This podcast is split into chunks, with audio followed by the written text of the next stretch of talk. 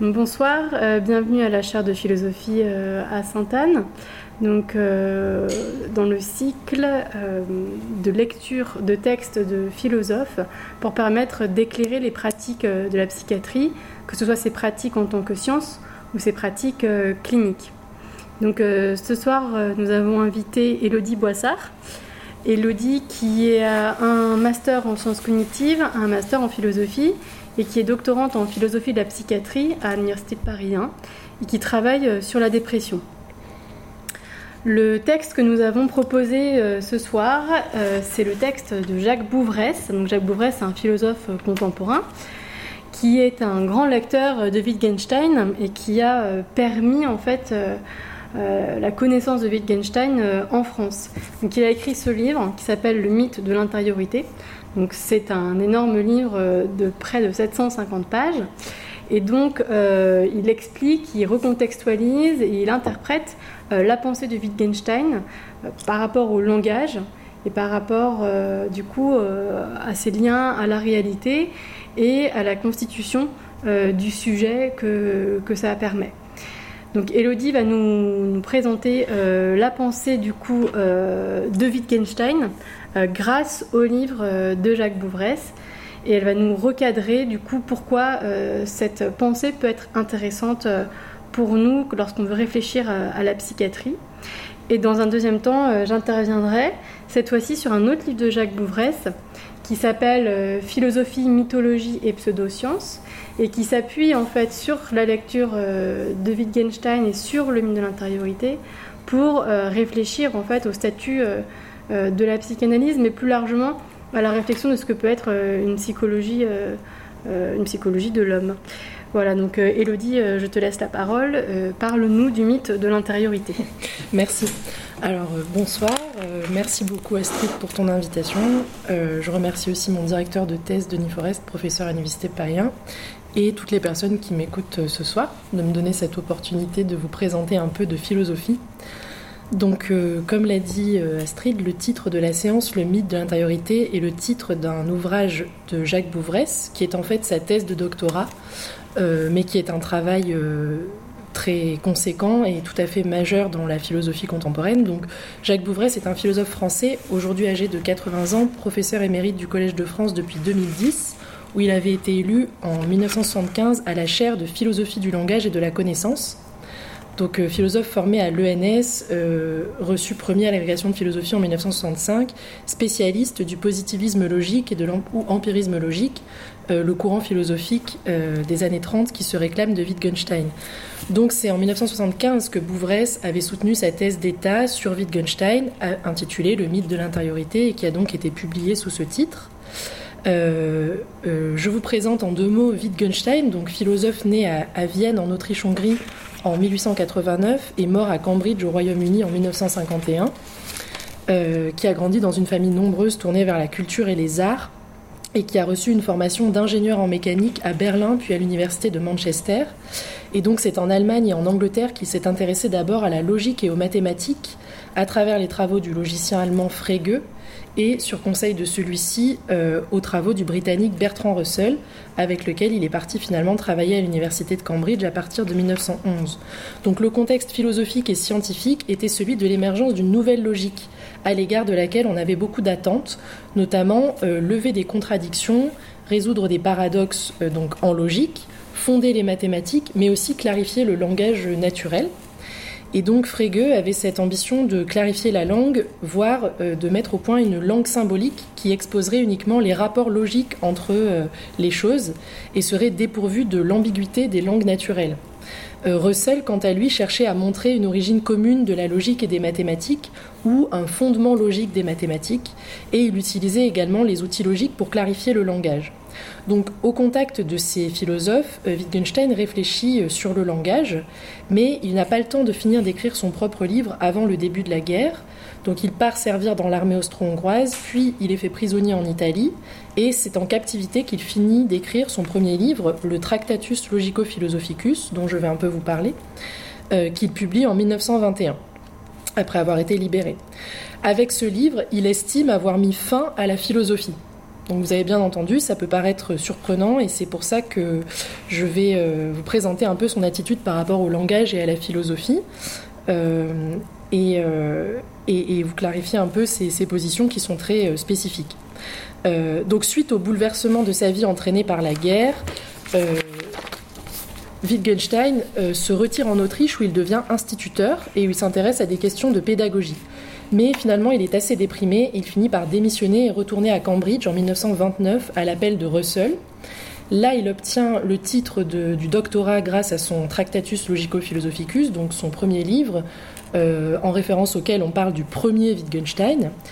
Et là, euh, au moment de ce retour à la philosophie, il commence des travaux sur le langage et sur la logique en lien avec les mathématiques, ainsi que sur la nature de la conscience, ensemble de travaux qui seront publiés à titre posthume sous le titre euh, Recherche philosophique, Philosophische Untersuchungen en allemand, qui est en fait euh, le livre que l'on associe au second Wittgenstein.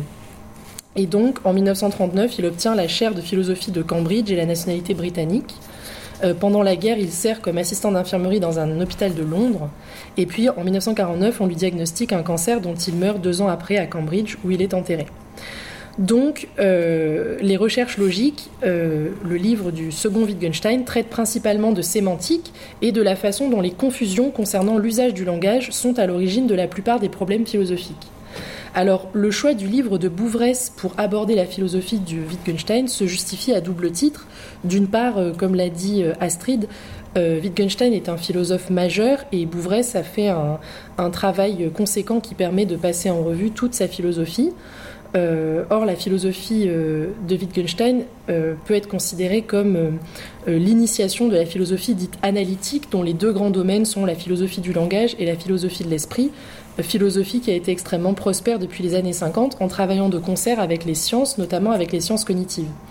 Donc la connaissance de Wittgenstein est capitale pour comprendre la philosophie contemporaine et ses rapports avec les sciences, et le livre de Bouvray, c'est une très bonne façon d'y accéder. Deuxièmement, euh, le choix de ce livre de Bouvresse pour ce soir euh, se, justifie par le fait qu'il a un axe de lecture très spécifique de la philosophie de Wittgenstein, euh, c'est-à-dire qu'il essaye de montrer en quoi Wittgenstein a mis en évidence ce qu'il appelle le mythe de l'intériorité, un mythe philosophique, c'est-à-dire une vision philosophique fausse mais qui serait implicitement sous-jacente euh, chez de nombreux auteurs, chez de nombreux euh, euh, philosophes. et donc Bouvresse s'efforce de montrer en quoi Wittgenstein a mis en évidence ce mythe, l'a critiqué et en a tiré une, définition très particulière de la subjectivité. Donc, utiliser le livre de Bouvresse pour aborder Wittgenstein nous permet de nous centrer particulièrement sur la question de la subjectivité chez Wittgenstein, en lien avec le thème choisi pour le séminaire de la charte philosophie à l'hôpital, à savoir euh, la compréhension contemporaine du sujet, la subjectivité.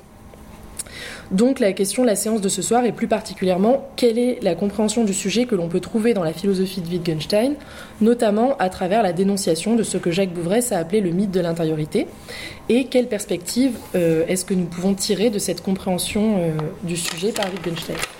Alors, dans un premier temps, je vais vous introduire à la philosophie de Wittgenstein, dont les thèmes centraux sont le langage, l'ensemble des faits linguistiques, et le psychisme, l'ensemble des faits ou des processus psychiques euh, que Wittgenstein distingue de la pensée. Euh, cela me permet de vous expliquer quel est le mythe de l'intériorité que Wittgenstein dénonce comme résultant d'une conception philosophique erronée justement du langage, du psychisme et de la pensée. Et dans un second temps, je vous explique quelle est euh, la réponse de Wittgenstein à ce mythe de l'intériorité selon Bouvresse, à travers, premièrement, le rejet de la notion de langage privé, de connaissance privée et d'objet privé, et deuxièmement, à travers la mise en évidence d'une grammaire des concepts, qui est une grammaire dans un sens élargi, qui intègre le contexte empirique dans lequel nous faisons usage des mots et des concepts. Alors, dans un premier temps, euh, je vous présente un peu la philosophie de Wittgenstein. Donc, le premier Wittgenstein, celui du Tractatus Logico-Philosophicus, euh, cherche à critiquer euh, la possibilité de faire de la métaphysique, c'est-à-dire euh, de s'interroger sur ce qui est de manière absolue, ainsi que la possibilité de faire une ontologie, c'est-à-dire un inventaire des types de choses qui sont en les différenciant selon leur façon d'être. Euh, le livre de Wittgenstein, euh, ça se voit dans son titre, Tractatus Logico-Philosophicus, est en fait une parodie de traité philosophique qui cherche à montrer que euh, la vraie philosophie ne devrait pas se concevoir comme une doctrine, D'où le choix d'une parodie de traité, puisque le traité est le type de texte dans lequel s'expose une doctrine. Donc Wittgenstein fait semblant de faire de la métaphysique, d'exposer une ontologie, un catalogue de ce qui est, alors qu'en fait, il ne prétend rien enseigner, mais nous invite à effectuer une certaine démarche de pensée, car pour lui, la philosophie est davantage une activité à laquelle on se livre, une activité de réflexion, euh, qu'une doctrine qui s'enseigne. Donc elle n'est pas un contenu, mais une méthode, une manière de réfléchir, qui ne s'expose pas dans un manuel, dans un traité, comme ce serait le cas d'une doctrine, mais qui se pratique. Et à la fin du livre, il y a une chute avec une phrase qui affirme que l'on peut rejeter toutes les propositions qu'il contient et que ce qui compte est le résultat, l'état d'esprit euh, de compréhension auquel on est arrivé grâce au livre. Donc la phrase en question, je vous la cite. Euh, mes propositions sont des éclaircissements, en ceci que celui qui me comprend les reconnaît à la fin comme dépourvues de sens, lorsque par leurs moyens, en passant sur elles, il les a surmontées. Il doit pour ainsi dire jeter l'échelle après y être monté. Il lui faut dépasser ses propositions pour pouvoir voir correctement le monde. Et, phrase suivante, sur ce dont on ne peut parler, il faut garder le silence. Donc, Wittgenstein conçoit les propositions que contient son propre livre comme une échelle que l'on peut jeter une fois que l'on est parvenu au point de vue qu'elles permettent d'atteindre. Euh, or, quel est ce point de vue auquel la philosophie permet de s'élever selon Wittgenstein? C'est le fait d'être en mesure de formuler des problèmes et de voir que ces problèmes par le fait même d'être formulables, ont une solution. Euh, il va donc être possible, dans l'entreprise de la connaissance en général, de déterminer ce qui est vrai et ce qui est faux par un travail d'une part sur les propositions, sur les énoncés, sur le langage, et d'autre part sur les faits. Donc au niveau des propositions, il faut euh, veiller à ce qu'elles soient bien articulées d'un point de vue logique et ensuite, au niveau des faits, il faut vérifier l'adéquation des propositions bien articulées avec les faits, avec ce qui se passe dans le monde. Ça paraît trivial, mais euh, c'est un partage de la connaissance qui n'était pas euh, nécessairement clair à, ce moment-là. Et donc, Wittgenstein essaye de, clarifier le fait que, euh, d'une part, le rôle de la philosophie doit être de clarifier le langage et de, de céder de la logique pour s'assurer que l'on formule des énoncés doués de sens, bien construits, et d'autre part, les sciences de la nature, euh, que ce soit la physique, la biologie, etc., euh, doivent confronter les énoncés aux faits, donc s'occuper de la dimension empirique qui consiste à vérifier dans le monde pour qu'on ne retienne comme vrai, parmi les énoncés logiquement cohérents, que ceux qui renvoient à des faits qui se vérifient. et donc, le seul discours sensé, les seules théories recevables sont celles des sciences de la nature. La métaphysique, qui s'est toujours présentée comme une doctrine, n'est pas une science, elle n'est pas un véritable domaine de savoir ou de connaissance, car elle produit des énoncés euh, qui n'ont pas la structure logique correspondant à l'énonciation d'un fait qu'on pourrait aller vérifier dans le monde. Donc euh, la métaphysique a beau produire des énoncés, euh, ces énoncés relèvent pour Wittgenstein du non-sens et ils peuvent être totalement éliminés dans l'entreprise en tout cas de la connaissance scientifique. Donc la vraie philosophie doit renoncer à la métaphysique et se voir plutôt comme une activité thérapeutique, euh, au sens où elle doit nous guérir en nous permettant de discriminer les vrais problèmes, ceux qui ont des solutions, et ces solutions devront être apportées par les sciences de la nature, par les sciences empiriques, euh, des faux problèmes qui n'ont pas de solution parce qu'en fait ils ne sont pas des problèmes du tout, ils ne sont pas des questions auxquelles on peut répondre euh, par des propositions douées de sens. Donc ce partage de ce qui peut être formulé par le langage en deux types d'énoncés, ceux qui ont du sens et ceux qui n'en ont pas, correspond pour Wittgenstein à un partage entre ce qui est du véritable dire et ce qui a seulement l'air d'être du dire. Et euh, cela recoupe pour Wittgenstein un partage entre ce qui est vraiment pensable et ce qui n'est pas, euh, à proprement parler, pensable, de la, véritable pensée. Euh, seul ce qui peut être dit peut véritablement être pensé. Cela ne veut pas dire que tout peut être pensé. C'est-à-dire que les problèmes de la vie, les problèmes pratiques, par opposition aux problèmes théoriques, restent entiers une fois que l'on a euh, résolu les problèmes théoriques ou scientifiques dont parle Wittgenstein. Euh, mais parce que ce sont des problèmes qui ne se formulent pas sous, forme de questions auxquelles on répondrait par des propositions, ils n'incombent pas du tout à une activité euh, théorique, à une activité de connaissance philosophique et scientifique. Donc, dans ces cas-là, l'absence de réponse est la question. Elle signifie que ce ne sont pas des problèmes théoriques et à ce titre, ils ne sont pas formulables, donc à la limite pas pensables. Ce n'est pas par la pensée qu'il faut les aborder. la philosophie, quant à elle, se préoccupe de la pensée et envisage la pensée comme l'image logique des faits, c'est-à-dire une représentation des relations logiques entre les choses qui constituent les faits.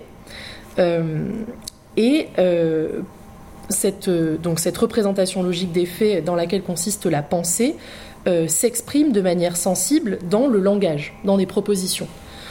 Euh, donc il peut y avoir du non-pensé dans le langage, c'est lorsque l'on a euh, du non-sens, un usage des mots qui ne fait pas sens, par exemple en métaphysique, mais aussi en poésie.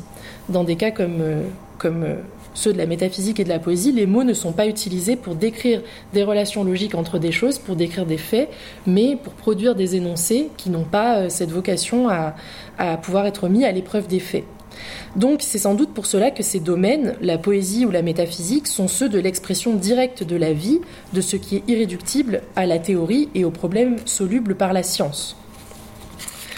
Euh, en revanche, selon Wittgenstein, euh, la philosophie s'occupe de la pensée et donc ne doit pas du tout euh, utiliser de tels énoncés, mais, mais, discriminer entre les énoncés qui font sens et ceux qui ne font pas sens, et ensuite laisser aux sciences de la nature euh, mettre les énoncés qui font sens à l'épreuve des faits pour garder ceux qui sont vrais et rejeter ceux qui sont faux.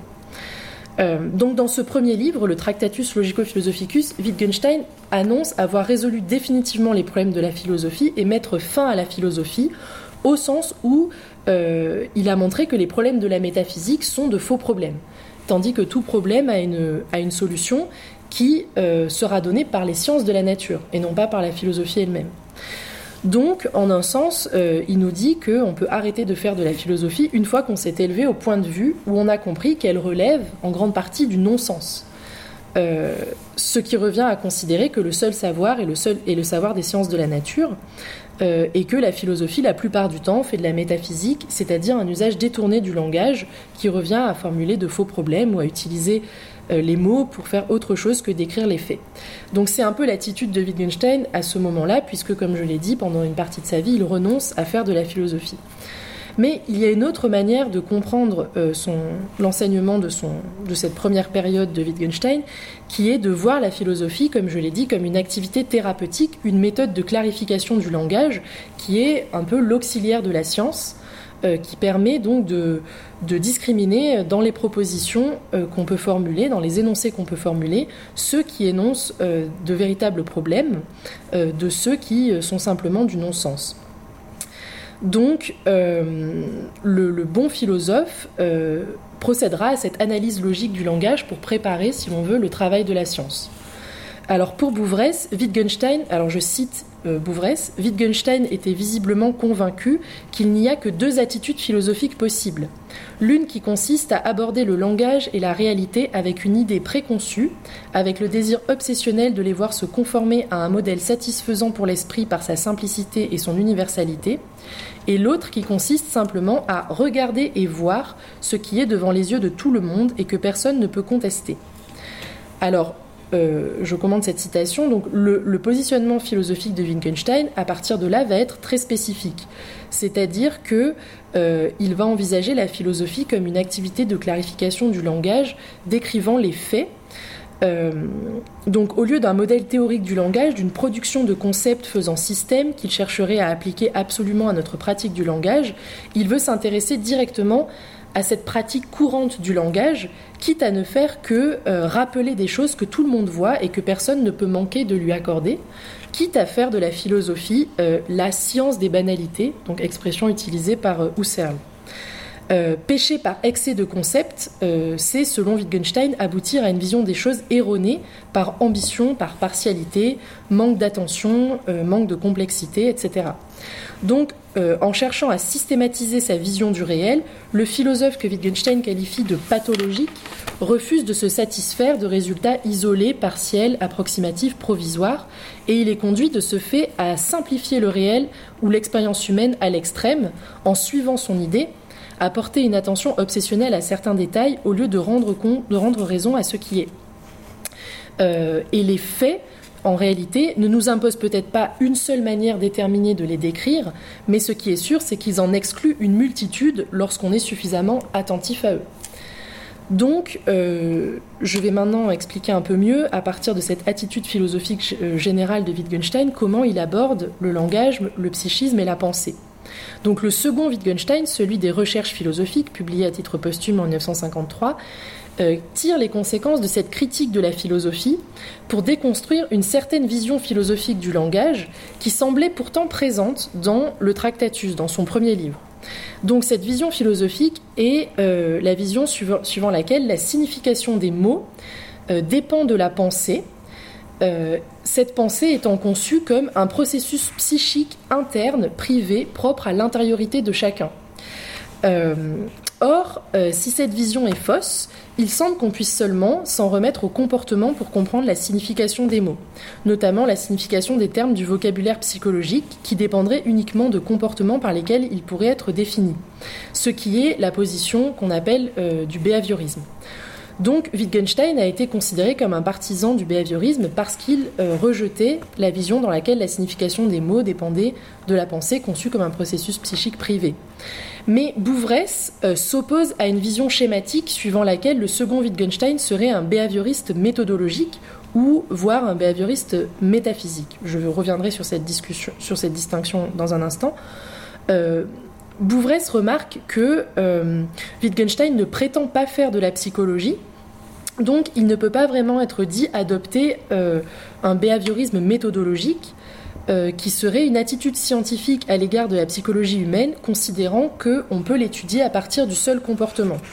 La psychologie, pour Wittgenstein, est une science de la nature, au même titre que la biologie ou la physique, donc euh, elle n'est pas le travail du philosophe. Le philosophe, quant à lui, doit travailler uniquement sur euh, le langage, comme on l'a dit, donc euh, ce serait un piège pour le philosophe qui s'intéresse au processus de la pensée de se mettre à faire de la psychologie ou ce qu'il croit être de la psychologie, suivant une vision dans laquelle celle-ci serait une mécanique de l'âme, euh, c'est-à-dire une théorie de mécanismes très spécifiques, ceux de la pensée conçus comme psychiques comme psychisme.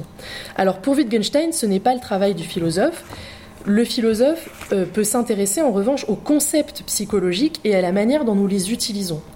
Et euh, dans ce cadre, ce qui l'intéresse, ce n'est pas le rôle des états et des processus psychiques subjectifs dans l'application des concepts psychologiques, mais ce que lui, Wittgenstein, appelle la grammaire de ces concepts, qui est en première approche euh, la façon dont nous utilisons ces concepts psychologiques les uns par rapport aux autres et par rapport à certains contextes, à certains faits euh, voilà. Donc le, philosophe se demande ce que nous faisons avec le langage. Alors je cite ici euh, Wittgenstein. Ce qui nous intéresse dans le signe, la signification qui pour nous fait autorité, est ce qui est déposé dans la grammaire du signe. Nous demandons comment utilisez-vous le mot, que faites-vous avec lui, cela nous enseignera comment vous le comprenez. La grammaire, ce sont les livres de compte du langage, dans lesquels on doit pouvoir prendre connaissance de tout ce qui ne concerne pas des sensations concomitantes, mais les transactions effectives du langage. On pourrait dire en un certain sens que ce ne sont pas des nuances qui nous importent. Je pourrais imaginer un philosophe qui croirait devoir faire imprimer en rouge une phrase sur l'essence du connaître, pour la raison que sans cela, elle n'exprimerait pas réellement ce qu'elle doit exprimer. Donc, croire que euh, ce qu'une phrase veut dire dépend des processus psychiques auxquels elle correspond chez le locuteur et le récepteur, c'est comme croire qu'une phrase euh, pourrait ne pas vouloir dire la même chose selon si elle est écrite à l'encre bleue ou à l'encre rouge. Euh, donc nous pensons que les signes linguistiques en général et les concepts psychologiques en particulier ne veulent rien dire s'ils ne sont pas interprétés, et nous pensons que cette interprétation correspond à une expérience mentale ou psychique privée à laquelle le philosophe devrait s'intéresser pour comprendre comment le langage peut signifier quelque chose. Mais si le signe n'est pas muet, en réalité, c'est parce qu'il fait partie d'un système de signes, et non pas parce qu'il lui manque quelque chose d'occulte pour lui donner vie, qui serait la pensée ou l'expérience privée, etc. Autrement dit, c'est le langage lui-même qui parle, et pas quelque chose qui serait derrière ce que nous avons tendance à oublier dans l'usage courant, alors que nous sommes prêts à admettre que c'est le poteau indicateur lui-même ou le geste de la main lui-même qui montre le chemin et pas quelque chose d'occulte qui se cache derrière. Alors attention, nous dit Bouvresse, il ne s'agit pas pour Wittgenstein de nier qu'il existe des processus internes, des expériences mentales, etc. Et c'est pour ça qu'il n'est pas euh, behavioriste.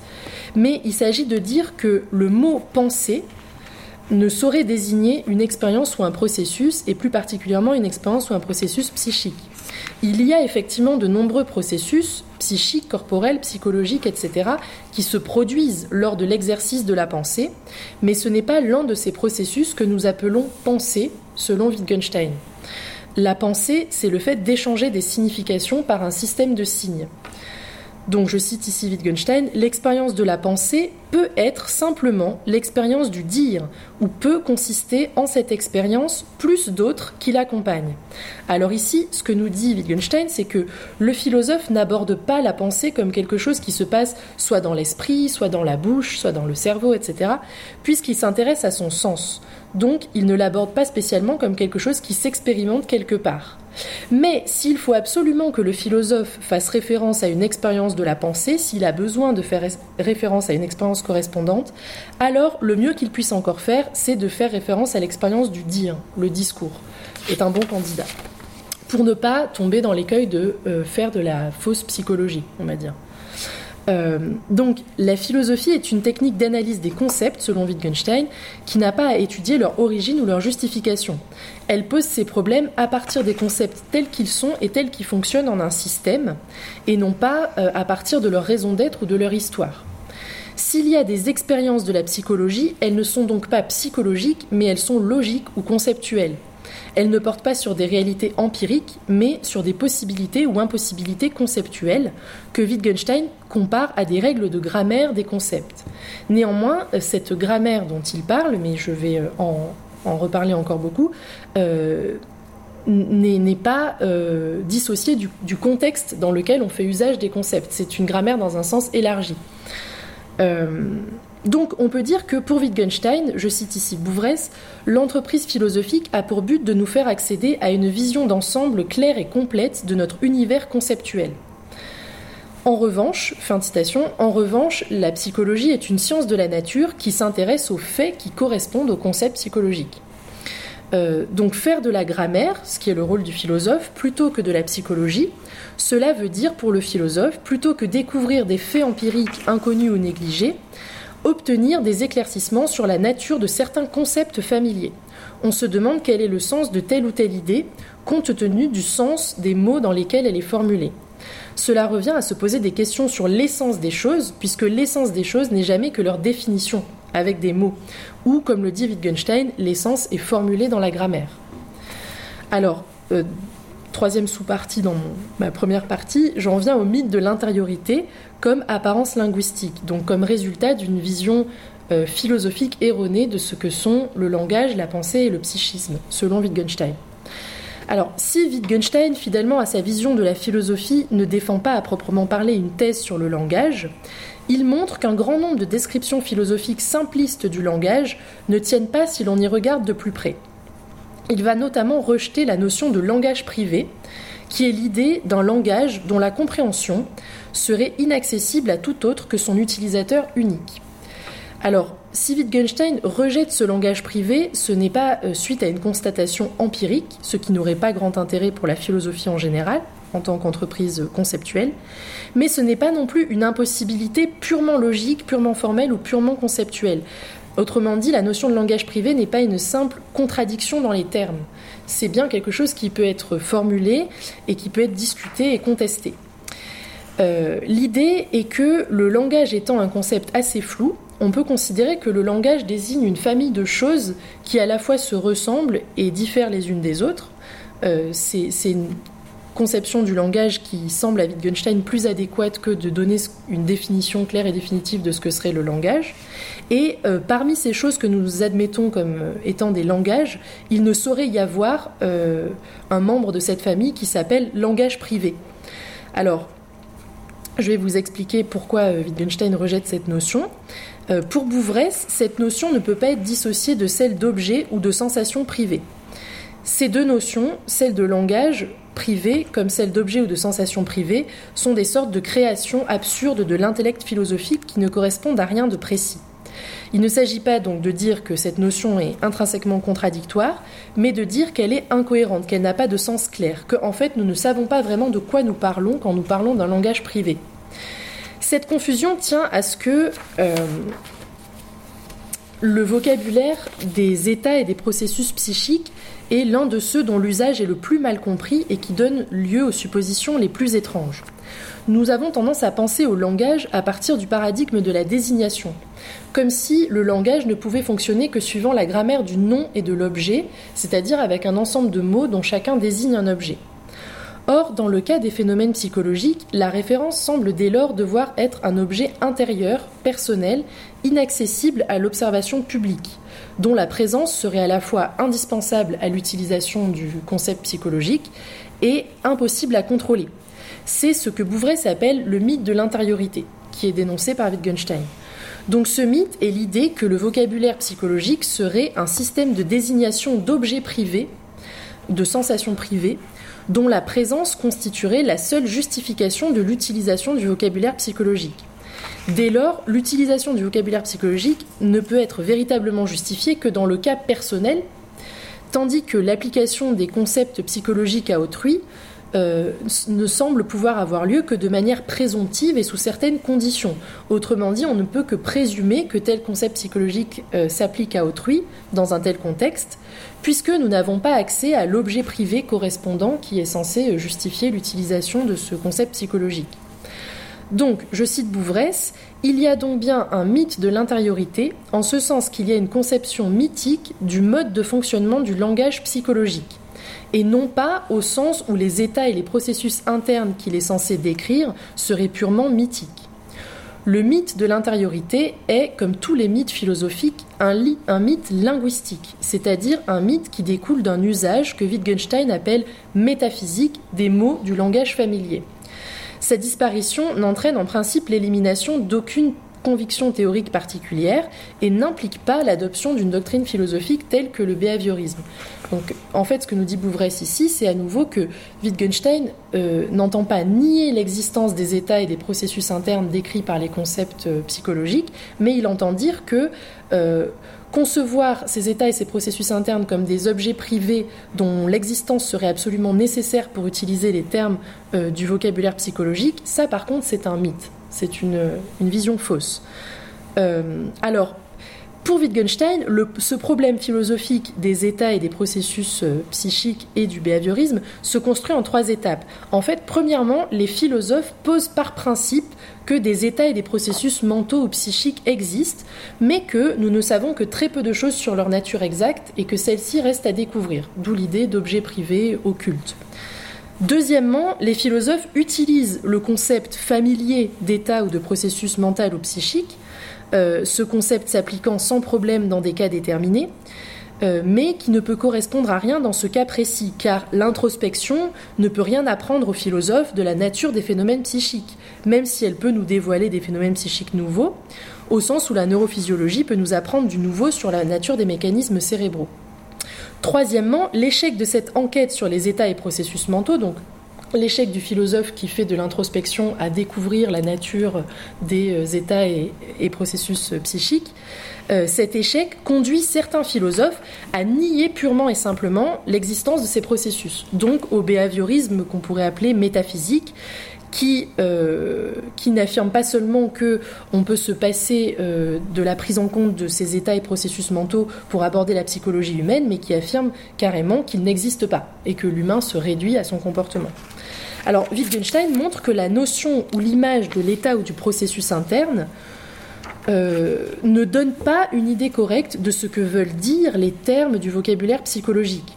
Il ne s'agit donc pas pour Wittgenstein de nier l'existence des processus psychiques, et de faire comme euh, le philosophe qu'il a décrit et qui tombe dans, entre guillemets dans le behaviorisme. Euh, mais il s'agit de nier qu'il soit heureux de présenter les choses en disant que l'emploi des termes du vocabulaire psychologique suppose un accès à des phénomènes internes occultes. Par exemple, dire euh, le processus de la remémoration s'est produit en moi à tel instant donne faussement l'impression de dire quelque chose de plus que je me suis souvenu de. Wittgenstein ne prétend pas, comme certains behavioristes, contester la réalité ou la spécificité des, des, expériences mentales, mais il dit que nous avons tort de considérer que tous les termes de notre vocabulaire psychologique doivent désigner des expériences mentales spécifiques pour fonctionner, pour pouvoir être employés. Le phénomène de la pensée n'est pas une expérience mentale spécifique, bien qu'il fasse intervenir des expériences mentales diverses. Il consiste dans la communication de signification, de contenu de sens par un système de signes. Donc il faut, selon Wittgenstein, distinguer parmi les concepts psychologiques ceux qui renvoient à une expérience mentale spécifique, une expérience psychique particulière, et ceux qui ne le font pas. Par exemple, connaître, vouloir dire, comprendre, croire, espérer, souhaiter, attendre, etc. Ce sont des termes dont nous, nous faisons un concept inadéquat si nous nous les représentons comme des événements qui ont lieu dans notre esprit, donc dans, des affections de notre âme ou dans une intériorité occulte, etc. Euh, dès lors, en philosophie, on court toujours le risque de forger un mythe des processus mentaux.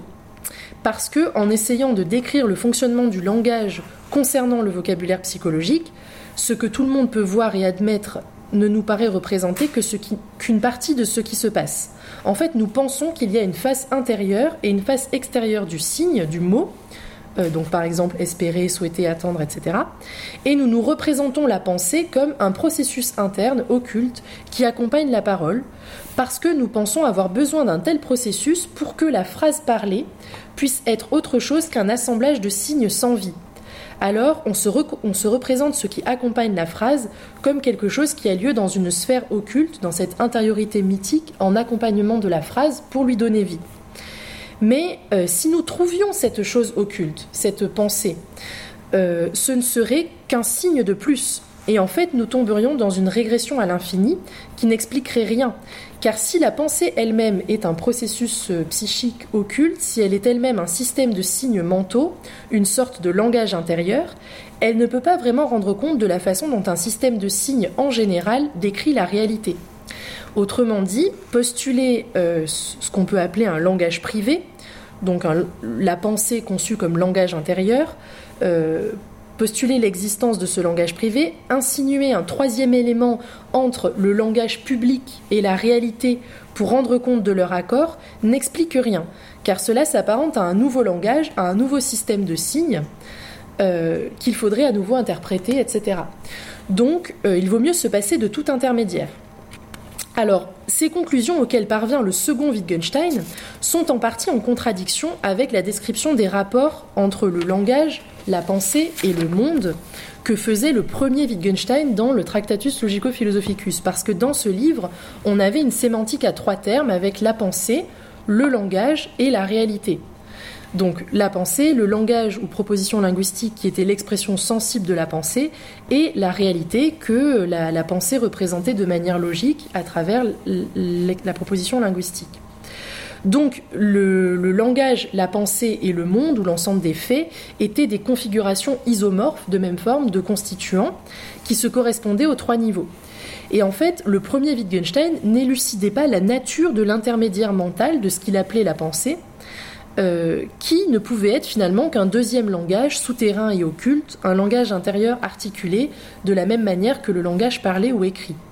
Donc la pensée et le langage étaient à la fois considérés comme deux concepts homogènes, des systèmes parallèles et probablement des processus parallèles, et à la fois euh, de manière asymétrique, la pensée étant conçue comme un deuxième langage qui n'était pas du même type que le premier, mais comme un langage intrinsèquement parlant la proposition mentale aurait été en relation interne avec ce qu'elle représentait, elle y aurait renvoyé sans avoir besoin d'être interprétée, alors que la proposition verbale aurait été dans une relation contingente, c'est-à-dire plus ou moins arbitraire, avec la proposition mentale qu'elle exprimait, donc avec le fait qu'elle représentait. D'où la conception courante, suivant laquelle nous comprenons une proposition si et seulement si nous accédons finalement à la pensée de celui qui s'exprime. Donc, euh, voilà, le Tractatus Logico-Philosophicus réitérait cette conception courante, commune à de nombreux philosophes, aussi bien rationalistes comme Descartes, estimant que la raison universelle est source de connaissance, que euh, les philosophes empiristes comme Locke, qui répond à Descartes et euh, qui considère que c'est plutôt l'expérience que nous faisons par les sens qui est source de la connaissance. Finalement, ces philosophes, aussi opposés qu'ils puissent être, partageaient une même vision euh, du langage qui se retrouvait chez le, chez le premier Wittgenstein et qui est ensuite dénoncé par le second Wittgenstein. Donc par exemple, Locke, dans l'essai sur l'entendement humain, troisième partie, chapitre 9, dit que pour rendre les mots utilisables aux fins de la communication, il faut que les mots fassent naître chez l'auditeur la même idée que celle qu'ils représentent dans l'esprit de celui qui parle.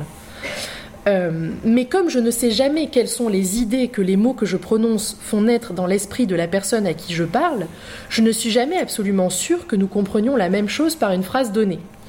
Euh, Locke remarquait que dans l'absolu, il était donc possible que deux personnes utilisent un même mot de la même manière dans les mêmes circonstances, mais avec des idées ou des significations très différentes. Puis il écartait ce problème en disant, premièrement, que si c'était le cas, nous ne pourrions jamais le savoir, mais qu'il n'en résulterait aucun inconvénient notable. Deuxièmement, qu'il y avait quand même de bonnes raisons de supposer que ce n'était pas le cas, et que donc nous associons les mêmes idées aux mêmes mots. Et troisièmement, que même si c'était le cas, cela ne nous servirait pas à grand-chose, euh, ni pour la connaissance, ni pour la pratique. Alors, le second Wittgenstein rejette lui, quant à lui, complètement cette théorie du langage avec ce type de considération sceptique ou agnostique auquel elle conduit. Euh, donc en rejetant l'idée que la pensée et la parole constituent deux activités synchrones, l'une publique et l'autre privée, qui auraient lieu dans des milieux différents.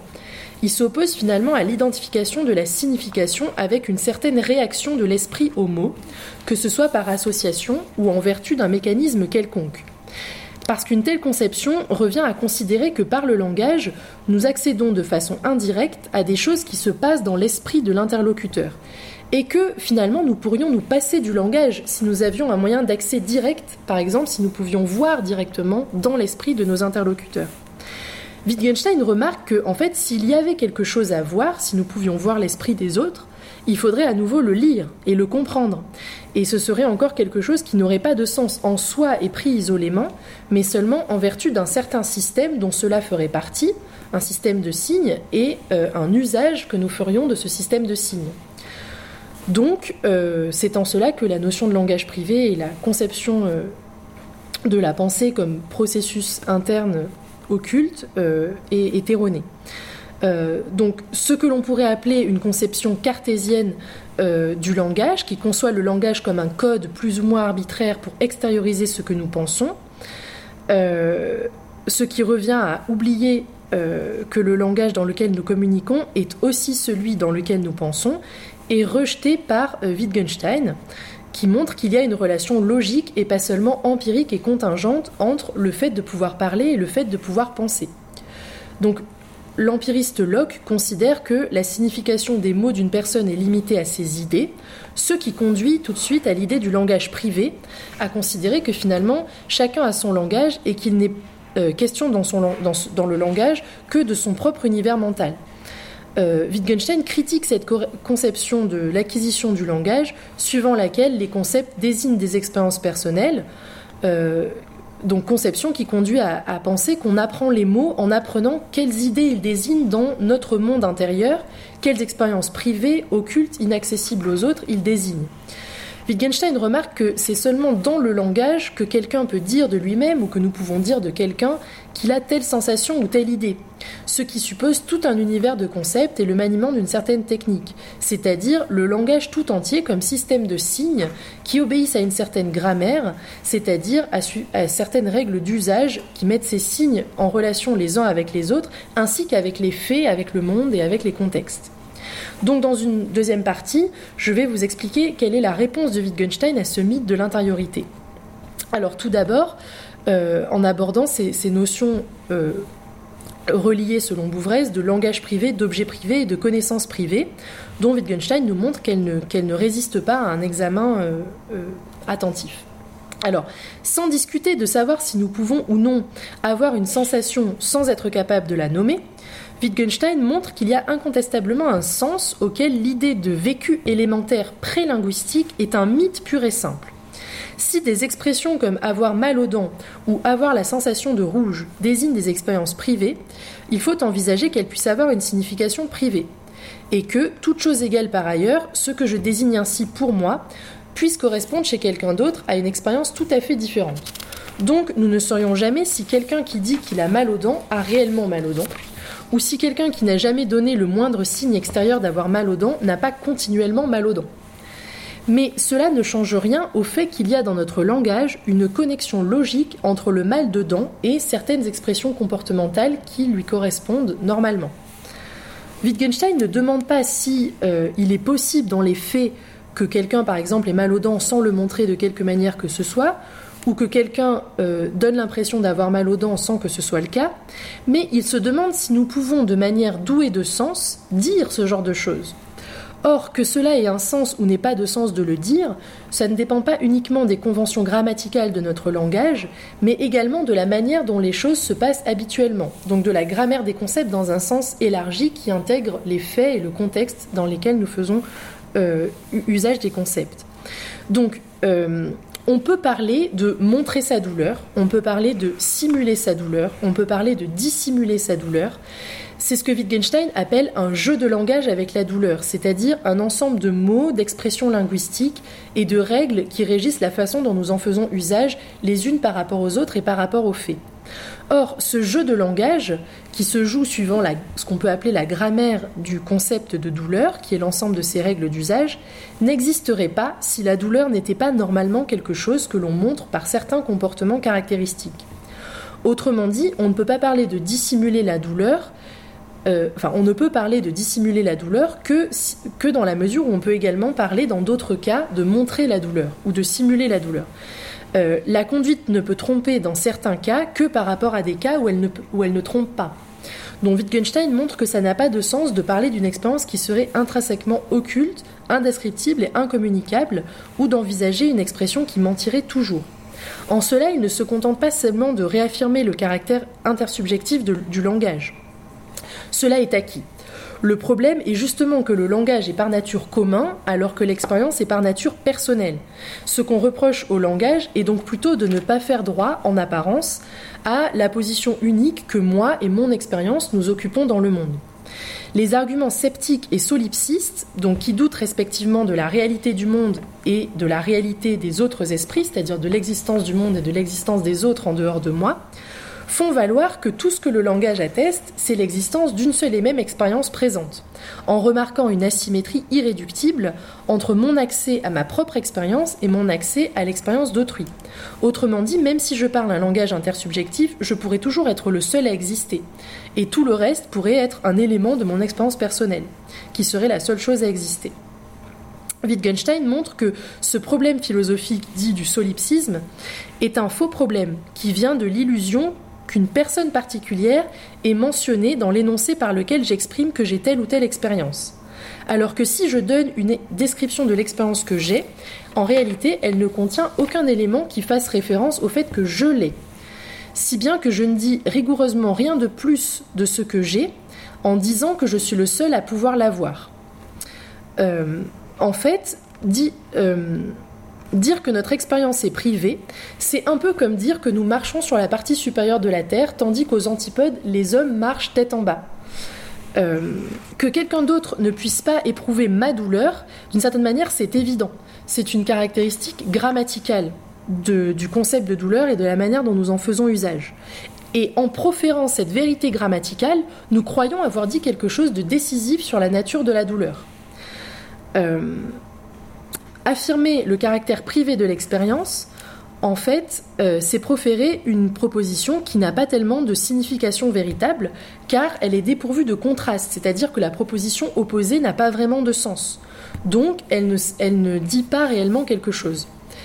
Euh, en fait, c'est de cette vérité grammaticale, indiscutable et anodine, que les philosophes tirent tout un mythe de l'intériorité inaccessible, de l'incommunicabilité des expériences vécues et de l'insularité des questions on passe en passant de la proposition je suis le seul à avoir l'expérience que j'ai, qui est une vérité grammaticale, euh, c'est-à-dire euh, une vérité sur euh, la façon dont on énonce une expérience, on passe de cette proposition, je suis le seul à avoir l'expérience que j'ai, à la proposition, je suis le seul à savoir quelle expérience j'ai.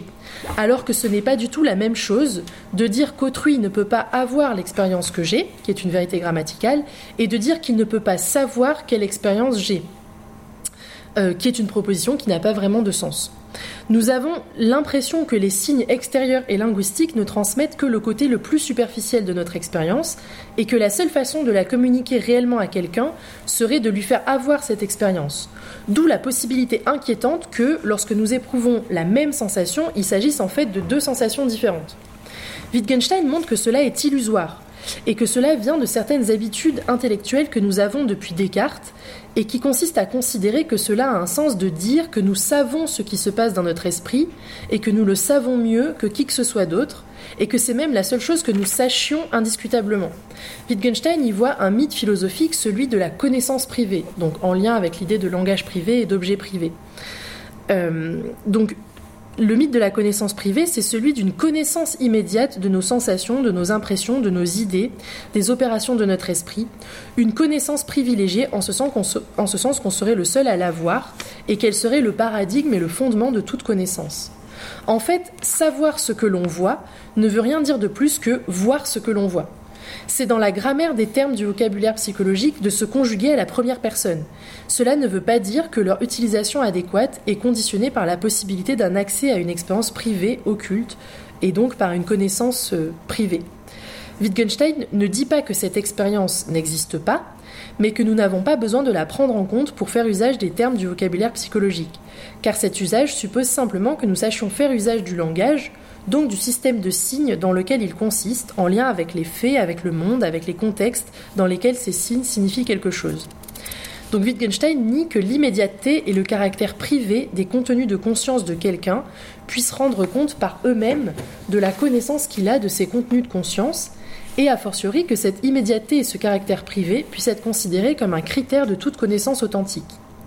Donc pour Bouvres, que je cite, Wittgenstein s'en est pris simultanément aux trois notions solidaires de langage privé, d'objet privé et de connaissance privée, et en fin de compte à l'idée d'un mode de connaissance privilégié en général. Euh, fin de citation. Donc Wittgenstein s'oppose à la fois à la notion de langage privé et à celle d'un langage idéal ou parfait, alors qui est euh, lié à la, notion de, langage privé, c'est l'idée qu'on partirait de son expérience personnelle, décrite dans un langage privé, et qu'on on construirait le monde objectif, l'univers physique objectif, euh, en situant ensuite l'expérience individuelle qui est la sienne par rapport à d'autres expériences du même genre, et euh, en caractérisant cette expérience individuelle ou personnelle comme étant mon expérience, et ce monde privé, qui était mon point de départ, comme étant mon monde, et comme constituant une des multiples perspectives sur le monde, dont l'ensemble peut finalement être identifié avec le, nom, le monde objectif. Mais en fait, on ne peut pas prétendre simultanément que je ne peux parler du monde que dans les limites d'un point de vue que j'ai sur le monde, et que je sais que ce point de vue est un point de vue sur le monde. Car je ne peux pas transformer mon monde privé en un point de vue partial sur le monde sans assumer implicitement tout un système de référence et de localisation objectif, système dont l'intervention enlève une partie de son sérieux et de son intérêt à l'idée d'une constitution radicale du monde objectif à partir de mon monde, du monde subjectif. Autrement dit, si je dis que je construis le monde objectif à partir de mon monde subjectif, c'est que j'ai déjà admis l'existence du monde objectif.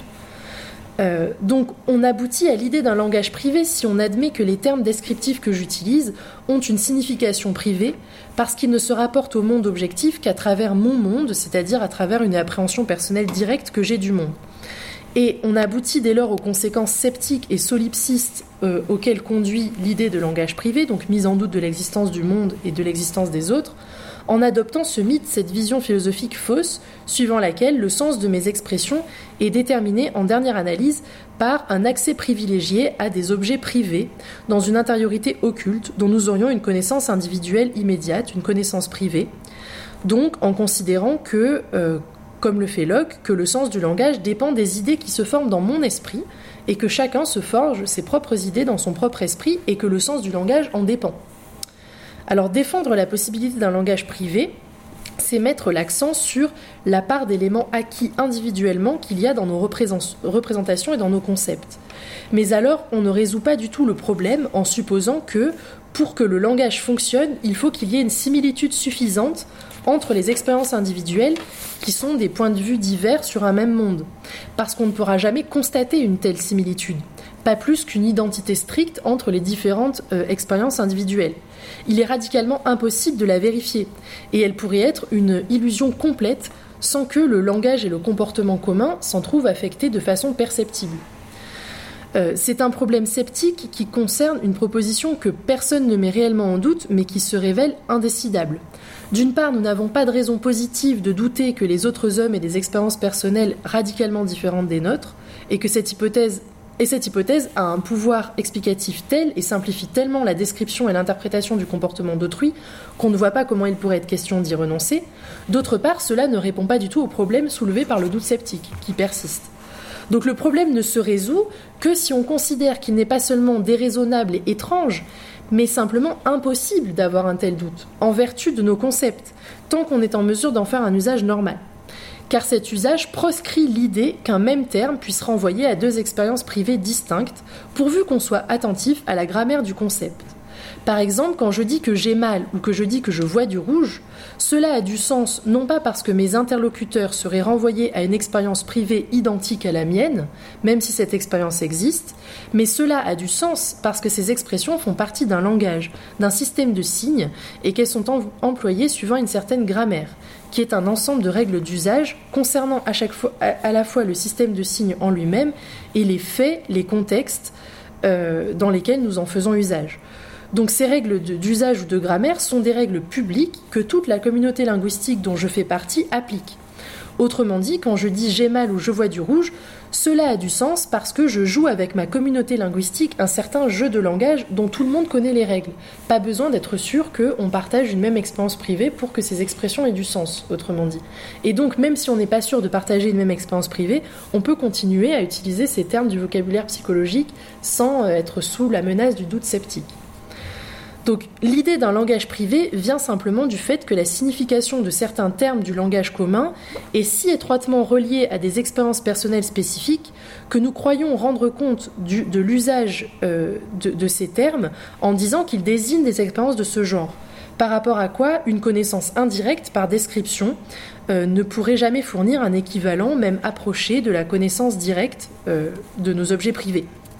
Donc la, connexion entre l'expérience personnelle et l'expression linguistique s'accomplirait, suivant ce mythe, euh, ce, mythe du langage privé, par une, par une sorte de geste intérieur nécessairement personnel qui consisterait à désigner pour soi-même un objet déterminé du sens interne, un objet privé, mystérieux ou occulte.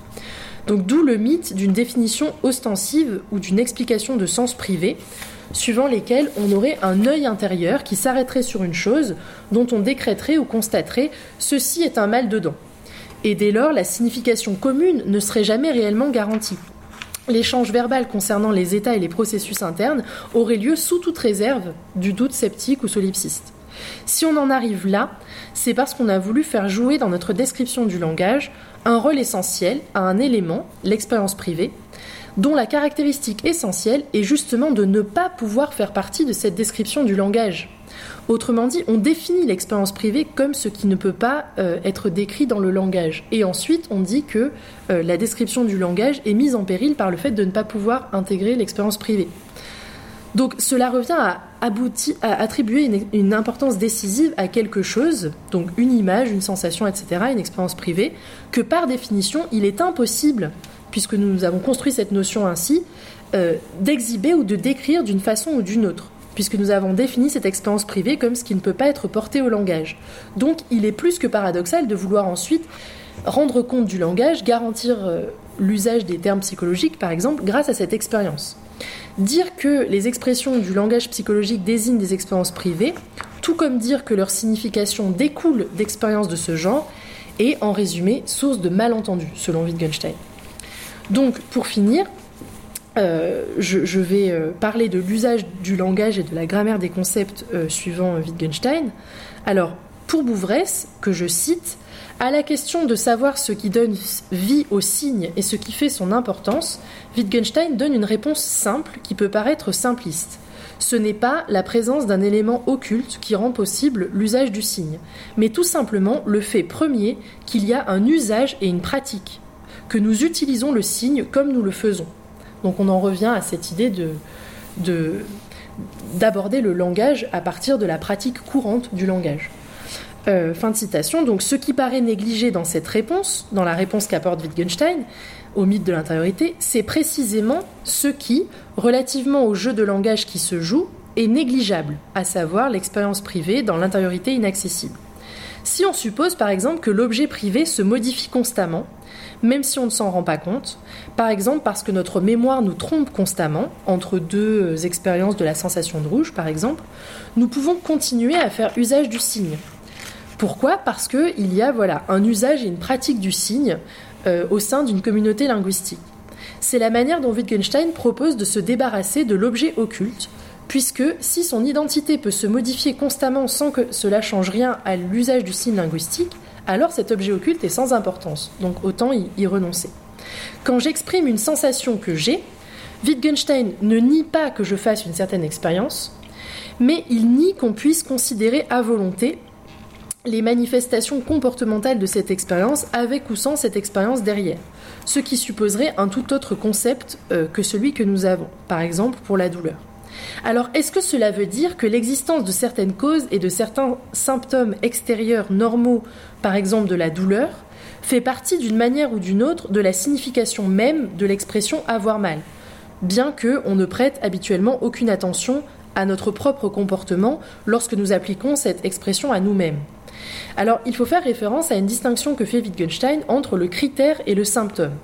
Cette description cette distinction est importante car elle est, selon Bouvresse, ce qui fait que le travail de Wittgenstein n'est pas purement et simplement une description de l'usage courant et normal du langage, ce qui reviendrait à une forme de démission philosophique. Ce à quoi le philosophe du langage doit réfléchir quand il étudie la grammaire au sens large des concepts, c'est d'une part aux critères et d'autre part aux symptômes de l'usage de ces concepts. Euh, certains phénomènes sont considérés comme étant des critères de l'usage d'un mot ou d'un concept. Autrement dit, nous ne pouvons utiliser correctement un mot que si nous pouvons énoncer de tels critères, c'est-à-dire indiquer un cas ou des cas exemplaires dans lesquels le mot s'applique par définition. Et les symptômes, par distinction euh, par rapport aux critères, sont des phénomènes qui sont seulement des indices de la présence d'un contexte dans lequel l'usage de ce mot est adéquat. Euh, la différence entre les critères et les symptômes ne peut être décidée que de manière arbitraire sur le plan empirique, c'est-à-dire si on cherche à dire dans tel cas ce qui compte comme critère et ce qui compte comme symptôme. Euh, euh, mais elle n'est pas non plus entièrement a priori dans la définition du concept.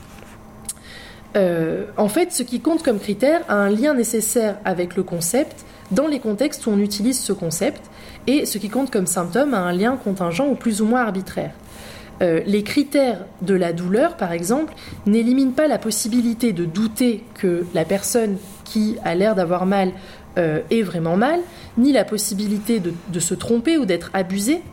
Mais euh, les critères de la, douleur sont des phénomènes qui nous permettent de dire que dans certains cas, le doute prend fin. Dans certains cas, euh, ça n'a plus de sens clair de douter que la personne est vraiment mal. Euh, donc, il y a comme une généralité qui admet des exceptions, euh, ce qu'on peut concevoir comme une connexion logique essentielle au niveau de la grammaire du processus ou du concept concerné, en l'occurrence la douleur. Donc nous avons un concept commun de la douleur, de ce qu'est une sensation douloureuse, tel que, pour pouvoir être réellement un concept commun, pour pouvoir être appris, il inclut une référence à certaines causes et certaines conséquences observables de cet état de douleur ou de souffrance. Euh, et c'est ce qui fait que nous pouvons utiliser ce concept de douleur sans problème dans la plupart des cas.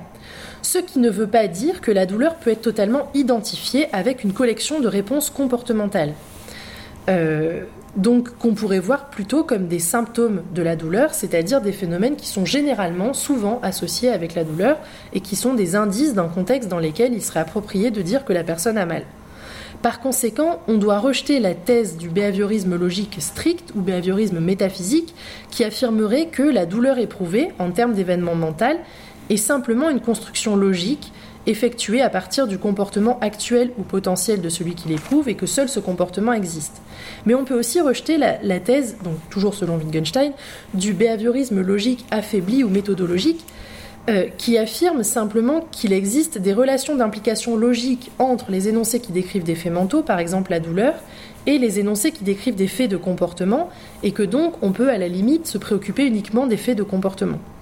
Pour Wittgenstein, selon Bouvresse, il existe une relation logique, pas seulement empirique et contingente, entre ce que nous appelons avoir mal et certaines expressions corporelles, linguistiques, etc., usuelles de la sensation de souffrance.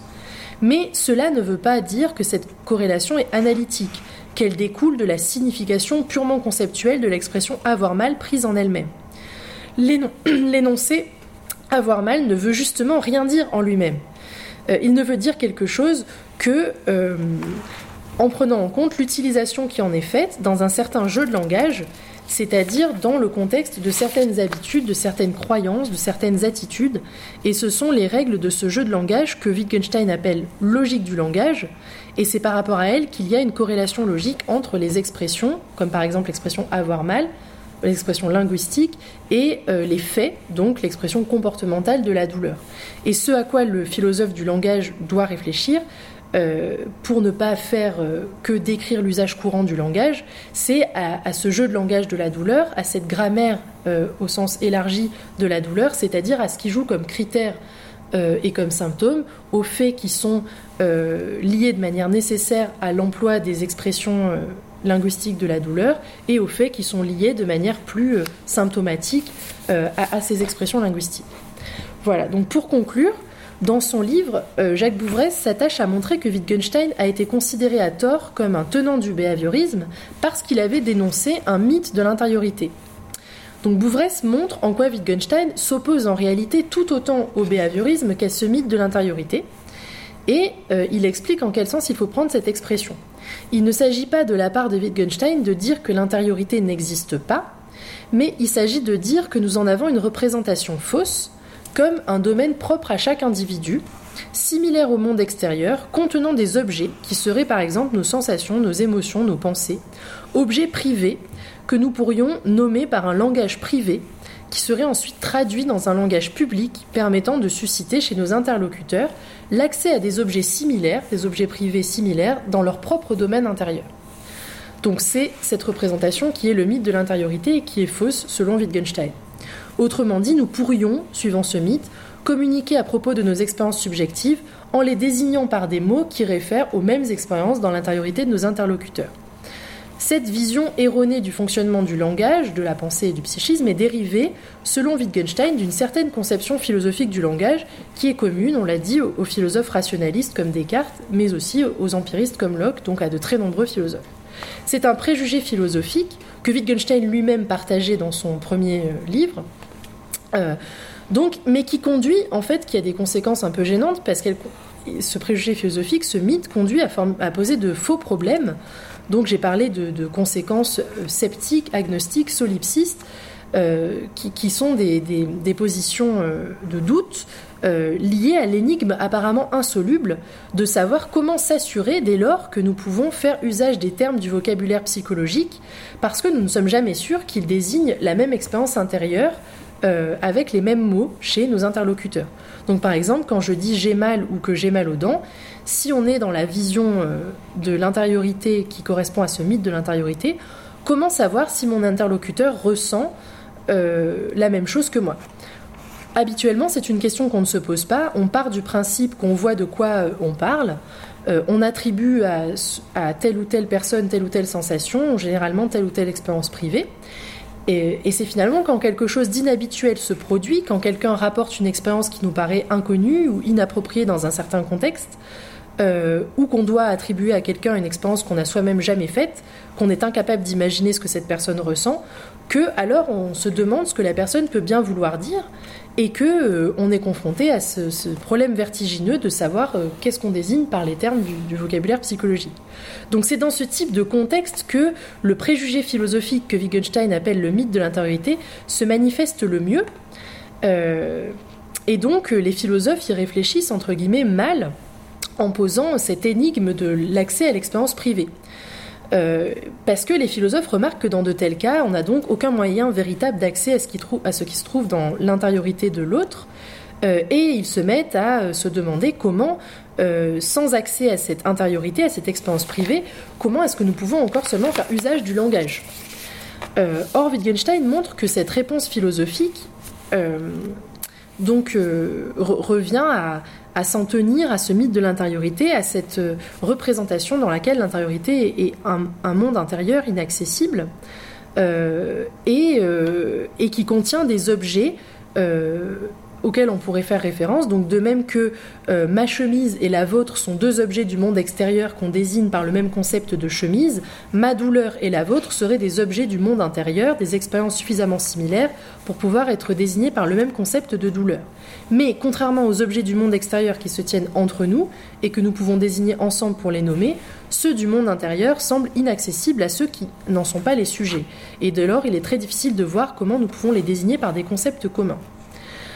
Or, si on décide de dire que tout ça n'a pas de sens, que nous n'avons pas d'accès à l'intériorité de la personne et que nous pouvons interagir simplement sur la base des comportements, euh, voir si on nie l'existence d'une telle intériorité pour affirmer que seuls les comportements existent, on adopte une approche behavioriste, dans un cas simplement méthodologique et dans l'autre logique ou métaphysique.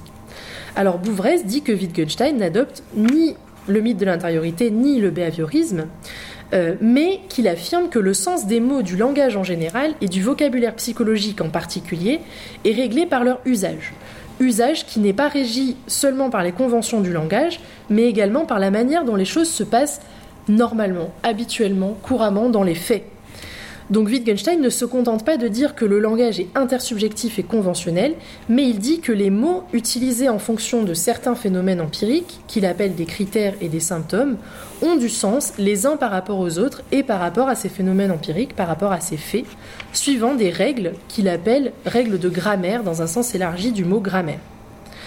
Euh, donc la notion d'usage du langage euh, est irréductible et les phénomènes par lesquels on a cru l'expliquer donc euh, idée de, phénomènes qui accompagnent le mot dans l'esprit, euh, ne tirent eux-mêmes leur importance que de l'usage régulier qui en est fait dans une certaine pratique. Ce qu'on peut appeler le pragmatisme de Wittgenstein, son intérêt pour les faits, n'est rien d'autre que la conviction suivant laquelle notre concept de la pensée euh, est déterminé par un accord réalisé non pas sur les données de l'expérience incontestable, comme dans les philosophies empiristes, ni sur les données d'une ultra-expérience comme dans les philosophies rationalistes, mais pas non plus sur de simples définitions, ce qui serait une position conventionnaliste, mais sur des formes d'action et de vie, sur des faits qui ont du sens euh, dans une communauté euh, linguistique, donc une communauté qui utilise des signes euh, pour échanger des significations. Donc nous nous mettons d'accord sur les concepts en même temps que sur certains faits que nous tenons pour incontestablement vrais. Et donc, ce que Wittgenstein appelle un jeu de langage euh, dépend de certaines régularités empiriques, bien que ce jeu de langage ne les montre pas, qui ne nous disent pas directement quels sont les faits qui le rendent possible et quels sont ceux qui le rendent impossible. C'est pour ça qu'il reste du travail au philosophe du langage euh, qui va travailler sur ces jeux de langage et chercher les critères et les symptômes euh, de l'usage des concepts et les règles implicites de l'usage de ces concepts. Donc apprendre le langage, euh, c'est apprendre à jouer ces jeux de langage, c'est-à-dire apprendre à utiliser certains mots, certains champs lexicaux, on va dire, euh, au sein d'une communauté sociolinguistique dans des contextes empiriques, suivant des règles implicites, notamment la détermination de ce qui compte comme critère ou comme symptôme de l'usage d'un concept, euh, règles formant la grammaire des concepts, et donc comme quand nous apprenons le langage, nous apprenons ces règles de manière totalement implicite, nous ne les connaissons pas, et euh, le rôle du philosophe du langage peut être de euh, les mettre à jour. Euh, voilà, donc le lien de dépendance du jeu de langage avec les faits est finalement très complexe, car certains faits pourraient advenir, des faits nouveaux, qui rendraient certains de nos jeux de langage impossibles ou dépourvus de sens ou sans intérêt. Mais aucun des faits que nous pouvons constater n'a jamais rendu les jeux de langage que nous jouons nécessaires. Autrement dit, euh, nous jouons certains jeux de langage, mais il y aurait bien d'autres jeux de langage possibles, c'est-à-dire bien d'autres manières d'utiliser nos mots en lien avec les faits, et euh, ils sont d'ailleurs en, constante évolution. Voilà. Euh, oui, donc, dernière phrase. N'importe quel phénomène pourrait être considéré en pratique comme un critère, Euh, le fondement dernier de l'usage du langage n'est pas fourni par des jugements ou des opinions, mais par des modes d'action. Autrement dit, ces jeux de langage que nous jouons et qui pourraient être différents, euh, euh, il n'y a pas une manière rationnelle ou absolue de les justifier. C'est parce que nous avons une certaine manière d'agir, que nous sommes dans une certaine communauté, que nous avons un certain rapport avec les faits, que nous utilisons les concepts de telle ou telle manière.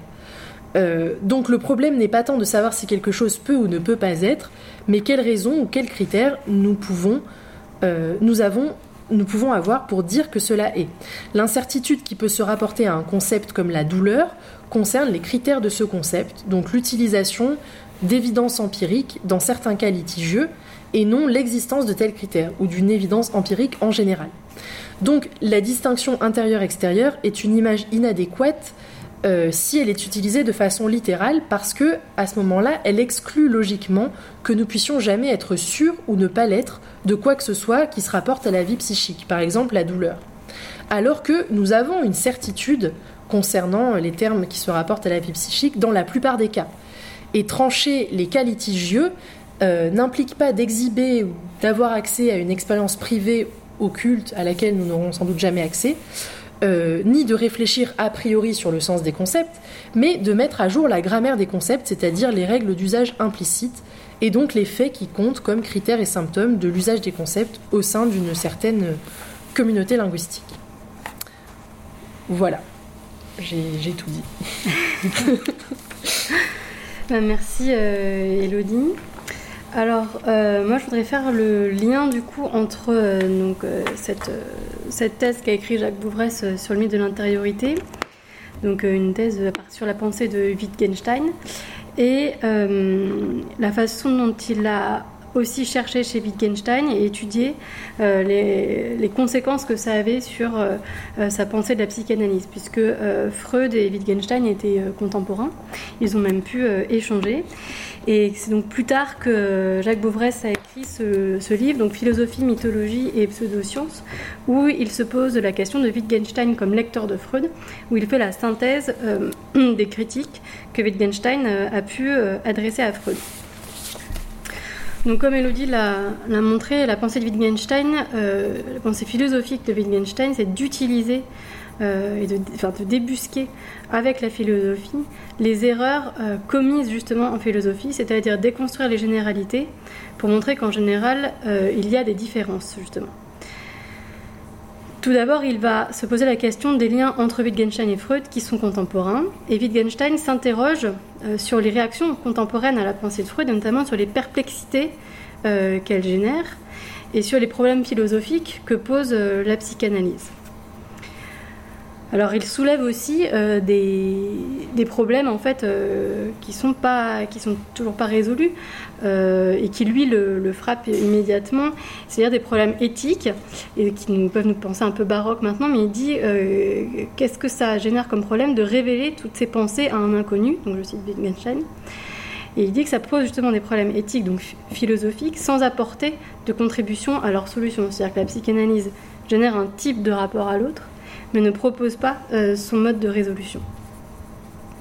Wittgenstein, est fasciné par l'hypnose, c'est vraiment quelqu'un de son époque, et euh, par exemple, il a pu se faire lui-même hypnotiser euh, dans, un, dans, une démarche où il avait vu que les gens qui étaient sous hypnose arrivaient à réaliser des choses extraordinaires, des choses physiques extraordinaires, et il avait pu croire lui-même qu'en étant hypnotisé, il pourrait accomplir des tâches cognitives, on dirait maintenant, extraordinaires, et ça n'avait pas marché. Donc Wittgenstein, c'est quelqu'un vraiment de curieux, qui va vraiment euh, prendre euh, la parole d'autrui euh, à la lettre et essayer de la pousser dans ses retranchements logiques, dans ses implications éthiques. Donc pour Wittgenstein, la philosophie, c'est une renonciation, une renonciation de la volonté ou, ou de l'affectivité, et c'est ça justement qu'il utilise à chaque fois euh, comme arme euh, lorsqu'il critique des philosophes, c'est-à-dire il va montrer souvent que c'est des actions de la volonté ou de l'affectivité, ne pas vouloir renoncer à, euh, certains jeux de langage, alors que ça sacrifie la logique du langage justement.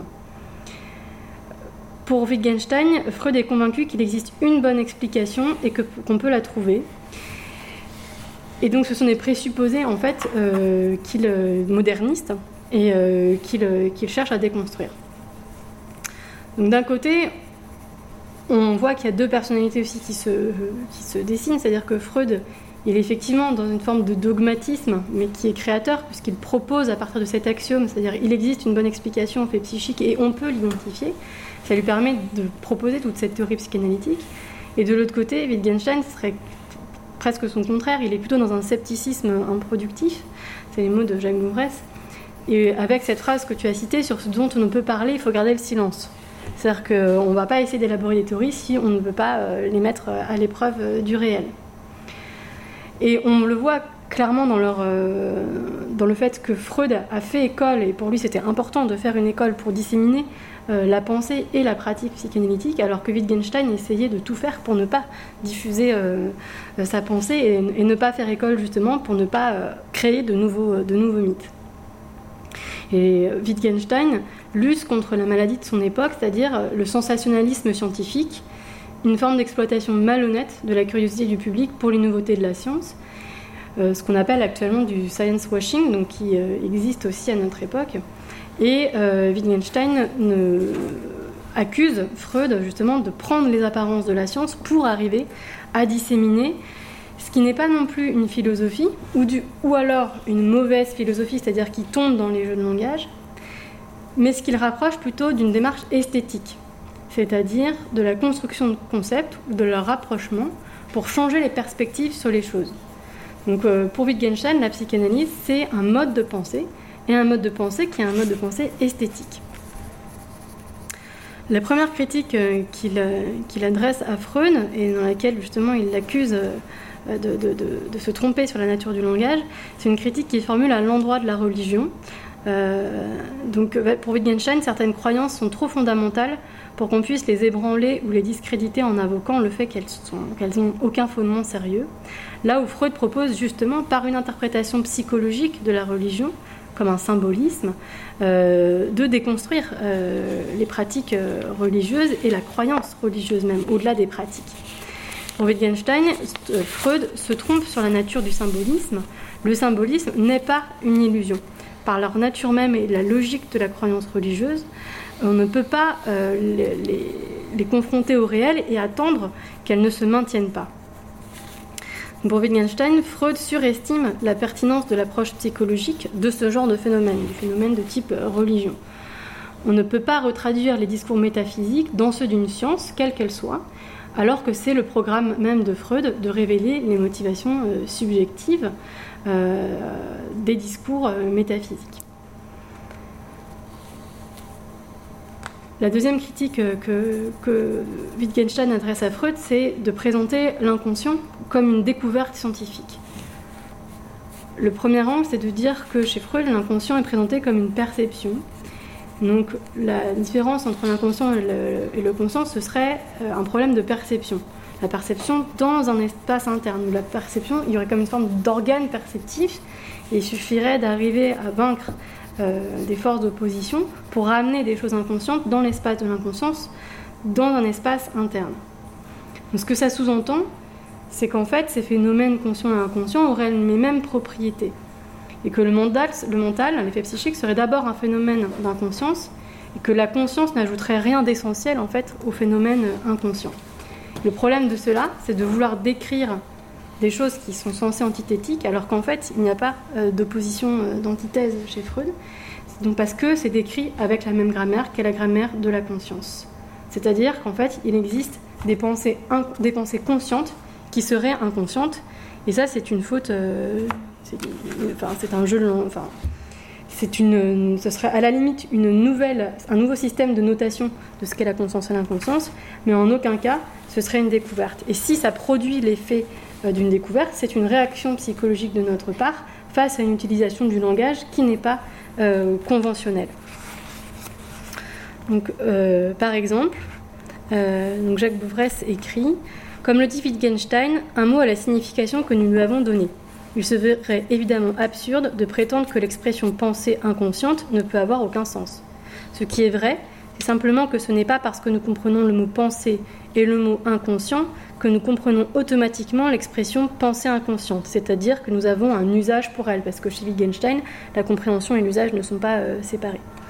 Elle n'a pas de sens immédiat, mais elle ne représente pas non plus, comme l'ont soutenu certains adversaires de Freud, une contradiction immédiate. Et c'est justement dans ce jeu-là que euh, s'insère la possibilité de la psychanalyse. La question qui se pose est uniquement de savoir si un sens lui a ou non été donné, et Wittgenstein ne doute certainement pas que cela ait été fait par Freud. Dans un passage du cahier bleu, Wittgenstein écrit On pourrait trouver pratique d'appeler un certain état de carie dans une dent qui n'est pas accompagné par ce que nous appelons ordinairement un mal de dent, douleur inconsciente, et d'utiliser en pareil cas l'expression selon laquelle nous avons mal aux dents mais ne le savons pas. C'est exactement en ce sens que la psychanalyse parle de pensée, d'acte de volition, inconscient. À présent, est-il erroné en ce sens de dire que j'ai un mal de dents mais que je ne le sais pas? Il n'y a rien d'erroné là-dedans puisque c'est simplement une nouvelle terminologie et peut à chaque instant être traduite dans le langage ordinaire. D'un autre côté, cela utilise évidemment le mot savoir d'une manière nouvelle. Lorsque je dis j'ai un mal de dents mais je ne le sais pas, j'utilise en fait le mot savoir d'une manière nouvelle et j'impose un nouveau système de notation qui peut avoir un sens mais qui décale simplement le langage par rapport à sa relation au, signifié. C'est en ça justement que Wittgenstein rapproche la psychanalyse d'une démarche esthétique. Mettre deux facteurs l'un à côté de l'autre, c'est vraiment esthétique au sens euh, art plastique du terme. On rapproche deux facteurs l'un à côté de l'autre pour opérer un changement de perspective. C'est ce que désigne Hacker, qui est un philosophe euh, des sciences notamment.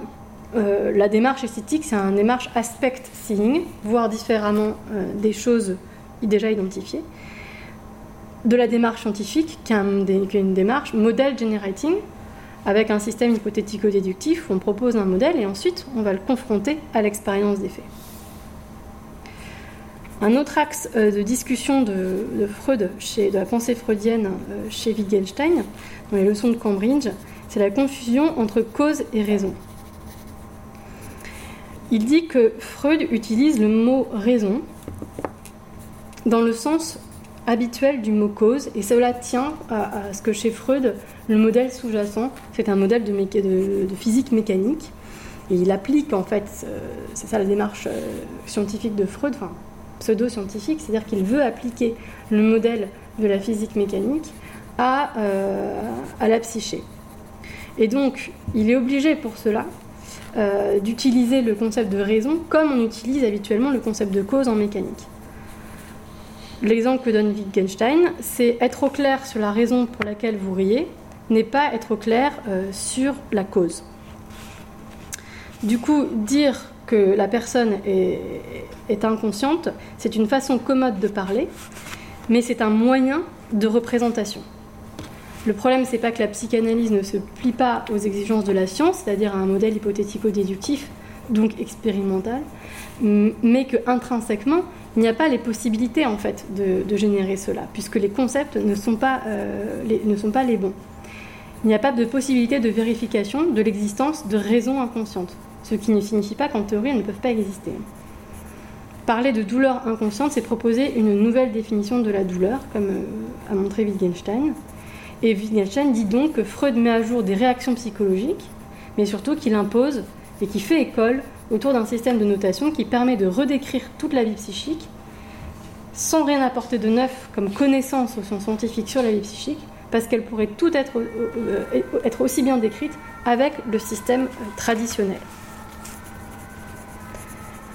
Lorsque Freud utilise comme argument la force de conviction du patient et l'adhésion à l'histoire qui est proposée dans la relation thérapeutique, il le présente souvent comme une forme de vérification, Or, euh, Wittgenstein explique que, ça tient au fait de la confusion entre raison et, euh, et cause.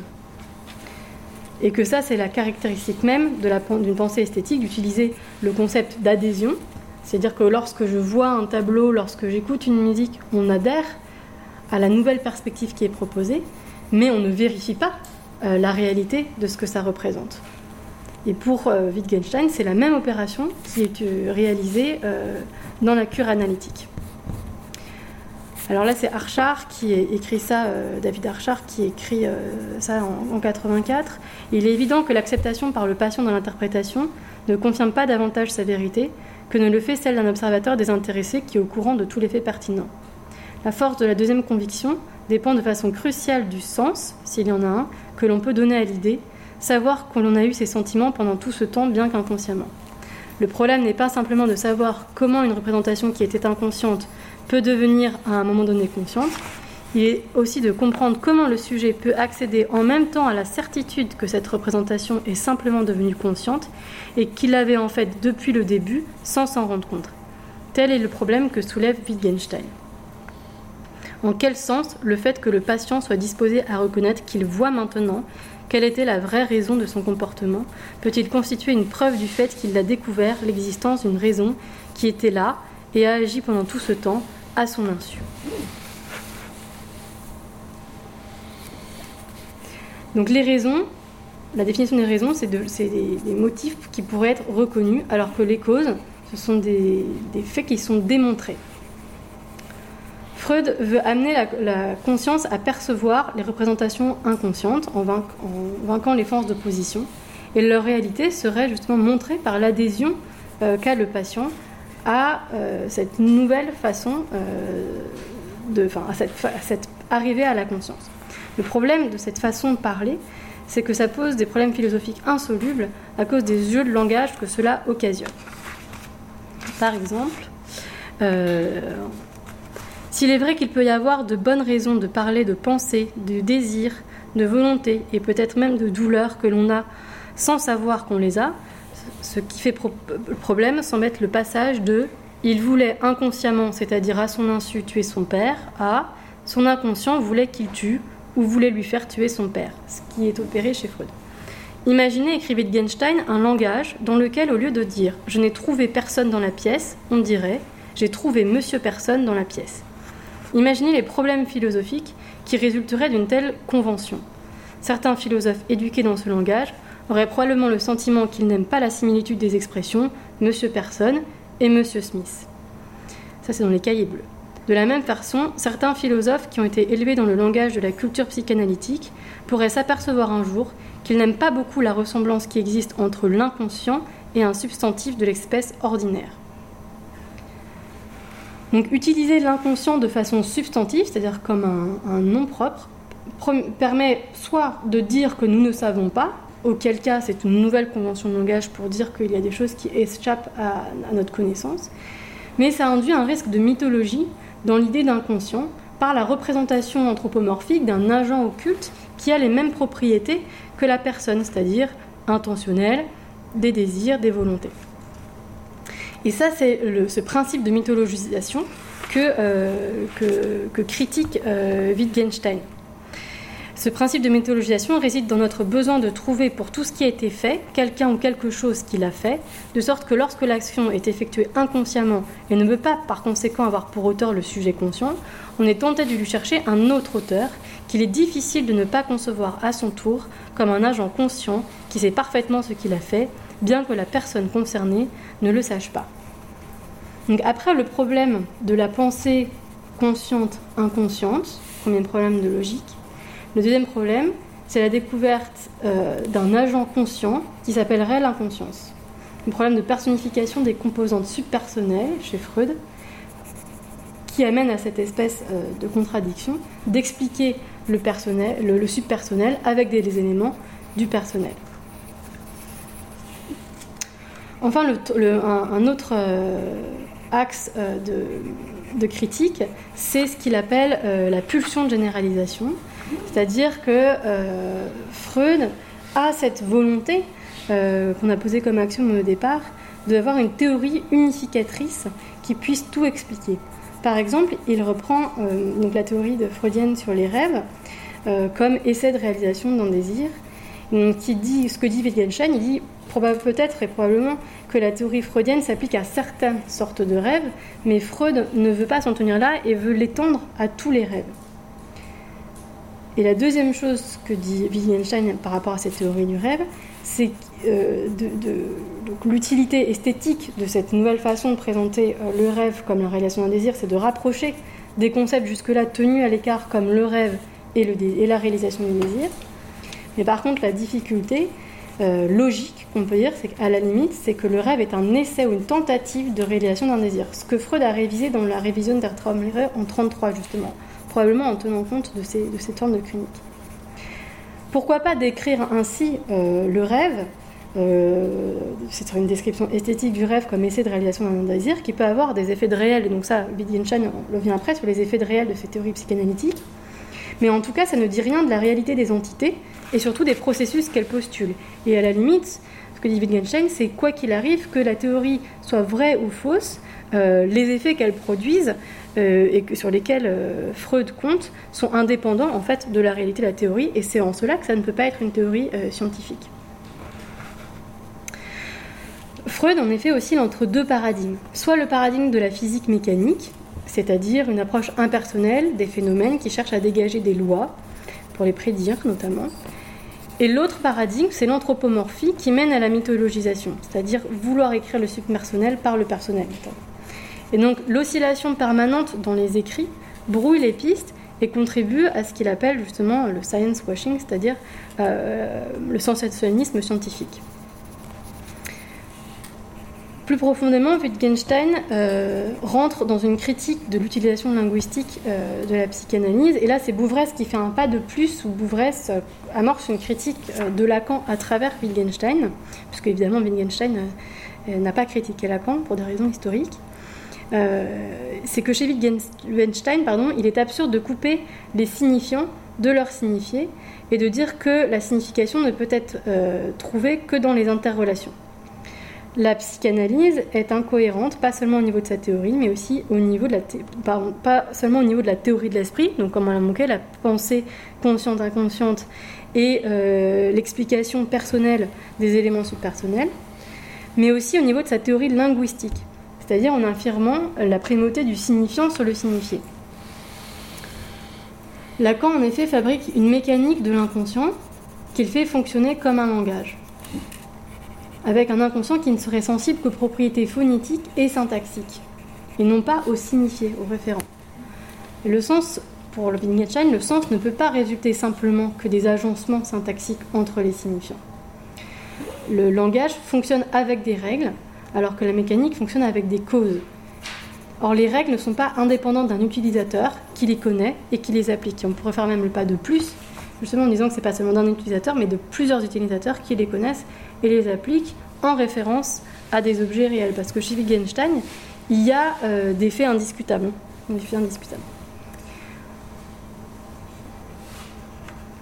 Donc dans cette pulsion de généralisation, euh, Freud opère euh, ce que critique Wittgenstein chez les philosophes, c'est-à-dire des généralités qui se rapprochent d'activités philosophiques usuelles et non d'hypothèses scientifiques. Donc ça, c'est incarné par sa théorie des rêves. c'est pour ça que Freud, du coup, euh, définit, euh, pardon, Wittgenstein définit donc l'action de Freud comme un Begriffsbildung, c'est-à-dire euh, la proposition de connexion conceptuelle à laquelle nous n'avions pas encore songé, notamment entre le rêve et la réalisation d'un désir, ou par exemple ailleurs, dans, je, je il faut que je retrouve dans le livre à quel moment Freud dit ça. Euh, Freud propose euh, de traiter les rêves comme euh, des, souvenirs de la nuit, mais à ce moment-là, David Wittgenstein, c'est pas non plus une découverte, c'est juste une extension du concept de souvenir dans le domaine, habituellement dans le découpage linguistique de ce qui est attribué aux rêves. Toujours dans la critique, donc on revient à une autre forme de critique, donc, il y avait la critique linguistique, la théorie de la théorie de l'esprit, et posé au début le fait que Wittgenstein soulevait une forme de critique éthique de la, de la psychanalyse, et c'est là-dessus maintenant qu'on va revenir. Donc si la psychanalyse n'est pas une science, si elle fonctionne comme un mode de pensée esthétique, et si en fait euh, l'intérêt de la psychanalyse est un intérêt esthétique euh, qui a donc un effet euh, chez le psychanalysé, chez l'analysé, à ce moment-là, la question n'est plus celle de la science, elle est celle de l'éthique. Et Wittgenstein se pose le problème de la suggestion dans l'adhésion. Si la psychanalyse devient la recherche de la bonne histoire qui peut produire un effet thérapeutique euh, dans l'adhésion du patient, euh, sans besoin que l'histoire soit vraie ou non, et en fait c'est un problème qui est secondaire, ce qui compte c'est l'effet thérapeutique, la découverte d'un nouvel aspect fécond en fait dans, la mise en récit, euh, le caractère satisfaisant du mythe plausible, à ce moment-là, les effets de suggestion deviennent la principale difficulté que pose la, pratique psychanalytique. Ce qui importe pour Freud, ce sont les effets psychologiques, et ces effets, nous dit Freud, ne sont pas différents que l'événement soit un événement réel ou qu'il soit imaginé. Mais en réalité, il y a une différence essentielle entre les effets d'un acte qui a eu lieu et ceux d'un acte qui a été imaginé. Ça, c'est ce que Ferenczi essaie de rappeler euh, à Freud euh, en 1932. Donc, admettons que l'histoire soit vraie ou fausse, que les effets thérapeutiques soient réels. Il se pourrait que malgré tout, euh, selon que l'histoire soit vraie ou fausse, les effets thérapeutiques ne soient pas tout à fait les mêmes, même s'ils puissent exister dans les deux cas.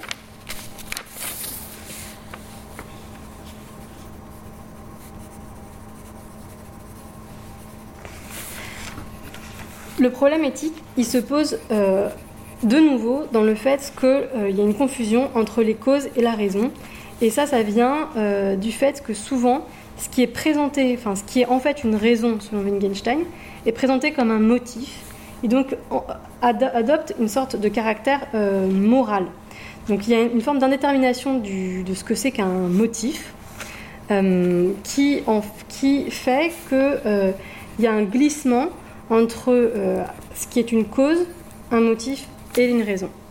Donc le fait que le patient n'est à aucun moment dans la situation de l'observateur inactif qui chercherait, avec le concours du psychanalyste, à déterminer objectivement les motifs de son action, puisqu'à la différence des causes, les motifs ne sont pas découverts par l'observation, et que ce qui fait du motif, un motif dépend essentiellement de l'assentiment de l'intéressé, qui le reconnaît comme tel, ce qui signifie que le point de vue à partir duquel il peut être identifié n'est pas du tout le point de vue de l'observateur, qui n'est pas concerné par le processus, qui s'abstient, autant que faire se peut, d'y intervenir de façon quelconque. Donc il y a cette émission en fait euh, euh, dans ce que peut être un motif, c'est-à-dire le jugement sur ses propres actions du psychanalyste, et ça ne va pas s'en poser euh, des problèmes selon Wittgenstein. Mais Wittgenstein met en garde sur les dérives possibles que cela peut amener, mais ne propose pas non plus de solution. Pour finir, Bouvresse adopte une critique chez Wittgenstein qui est celle du déterminisme de la mécanique. Euh, en montrant que euh, le déterminisme de la mécanique appliquée aux raisons euh, pose un problème. Donc je vais citer ici Bouvresse. Le principe du déterminisme que Freud invoque pour justifier son idée que tous les événements de la vie mentale signifient quelque chose n'a en réalité pas grand-chose à voir avec le déterminisme, ni même à strictement parler avec le psychisme et le genre de causalité qui le gouverne. On pourrait l'appeler le principe d'interprétabilité, puisqu'il veut dire que tous les événements en question peuvent être interprétés d'une certaine façon, qui les fait pas apparaître comme ayant un sens, une finalité ou une fonction. Dire rien dans la vie n'est sans raison ne veut pas dire la même chose que rien n'est sans cause, car une raison n'est pas réelle comme une cause que l'on peut espérer découvrir. Elle est d'abord quelque chose que l'on donne, il n'y a pas de limite assignable a priori à ce qui est susceptible d'être donné et accepté comme une raison, alors qu'une cause est une chose que l'on doit découvrir empiriquement. Voilà. Donc euh, l'idée de cette séance, c'était à partir de la compréhension de ce qu'est la pensée de Wittgenstein, de montrer ce que Jacques Bouvresse, euh, comment Jacques Bouvresse a pu interpréter euh, cette pensée de Wittgenstein, et derrière proposer une critique de Freud à travers cette théorie du langage. Est-ce que vous avez des questions?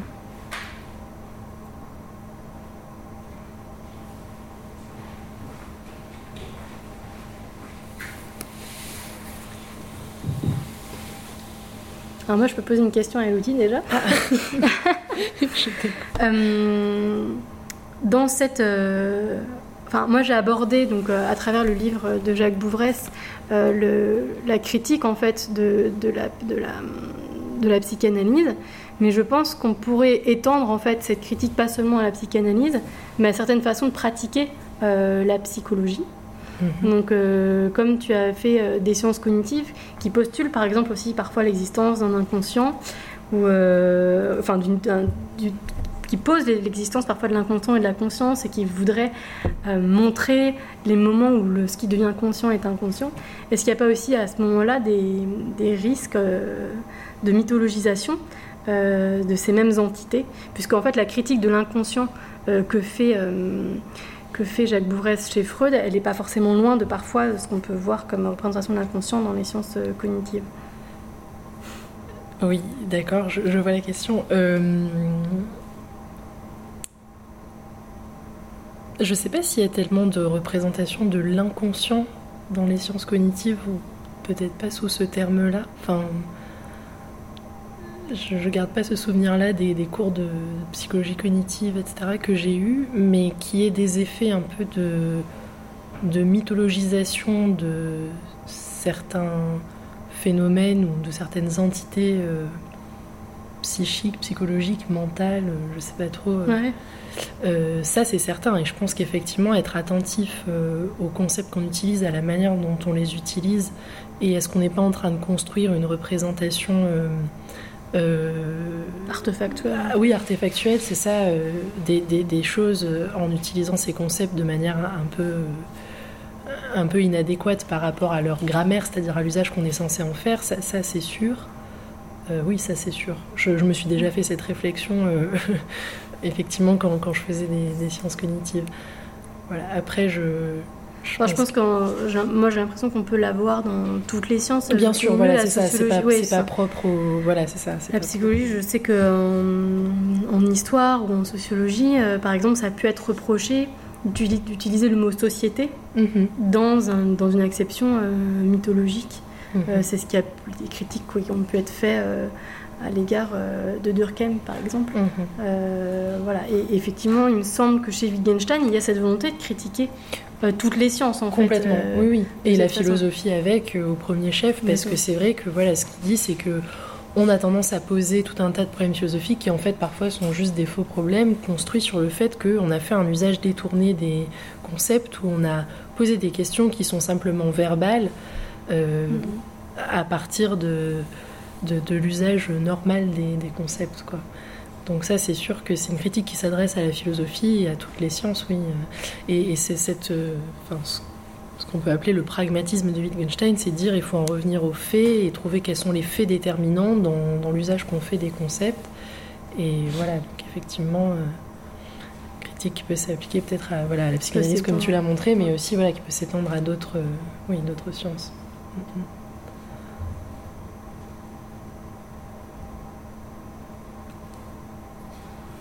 Bon, bah merci. Bah merci. Et on se retrouve euh, le 20 avril avec euh, Vincent Descombes qui a écrit Le parler de soi et qui viendra euh, présenter lui-même son livre et qui est aussi un, un lecteur de Wittgenstein. Voilà. Parfait. Merci. merci à toi.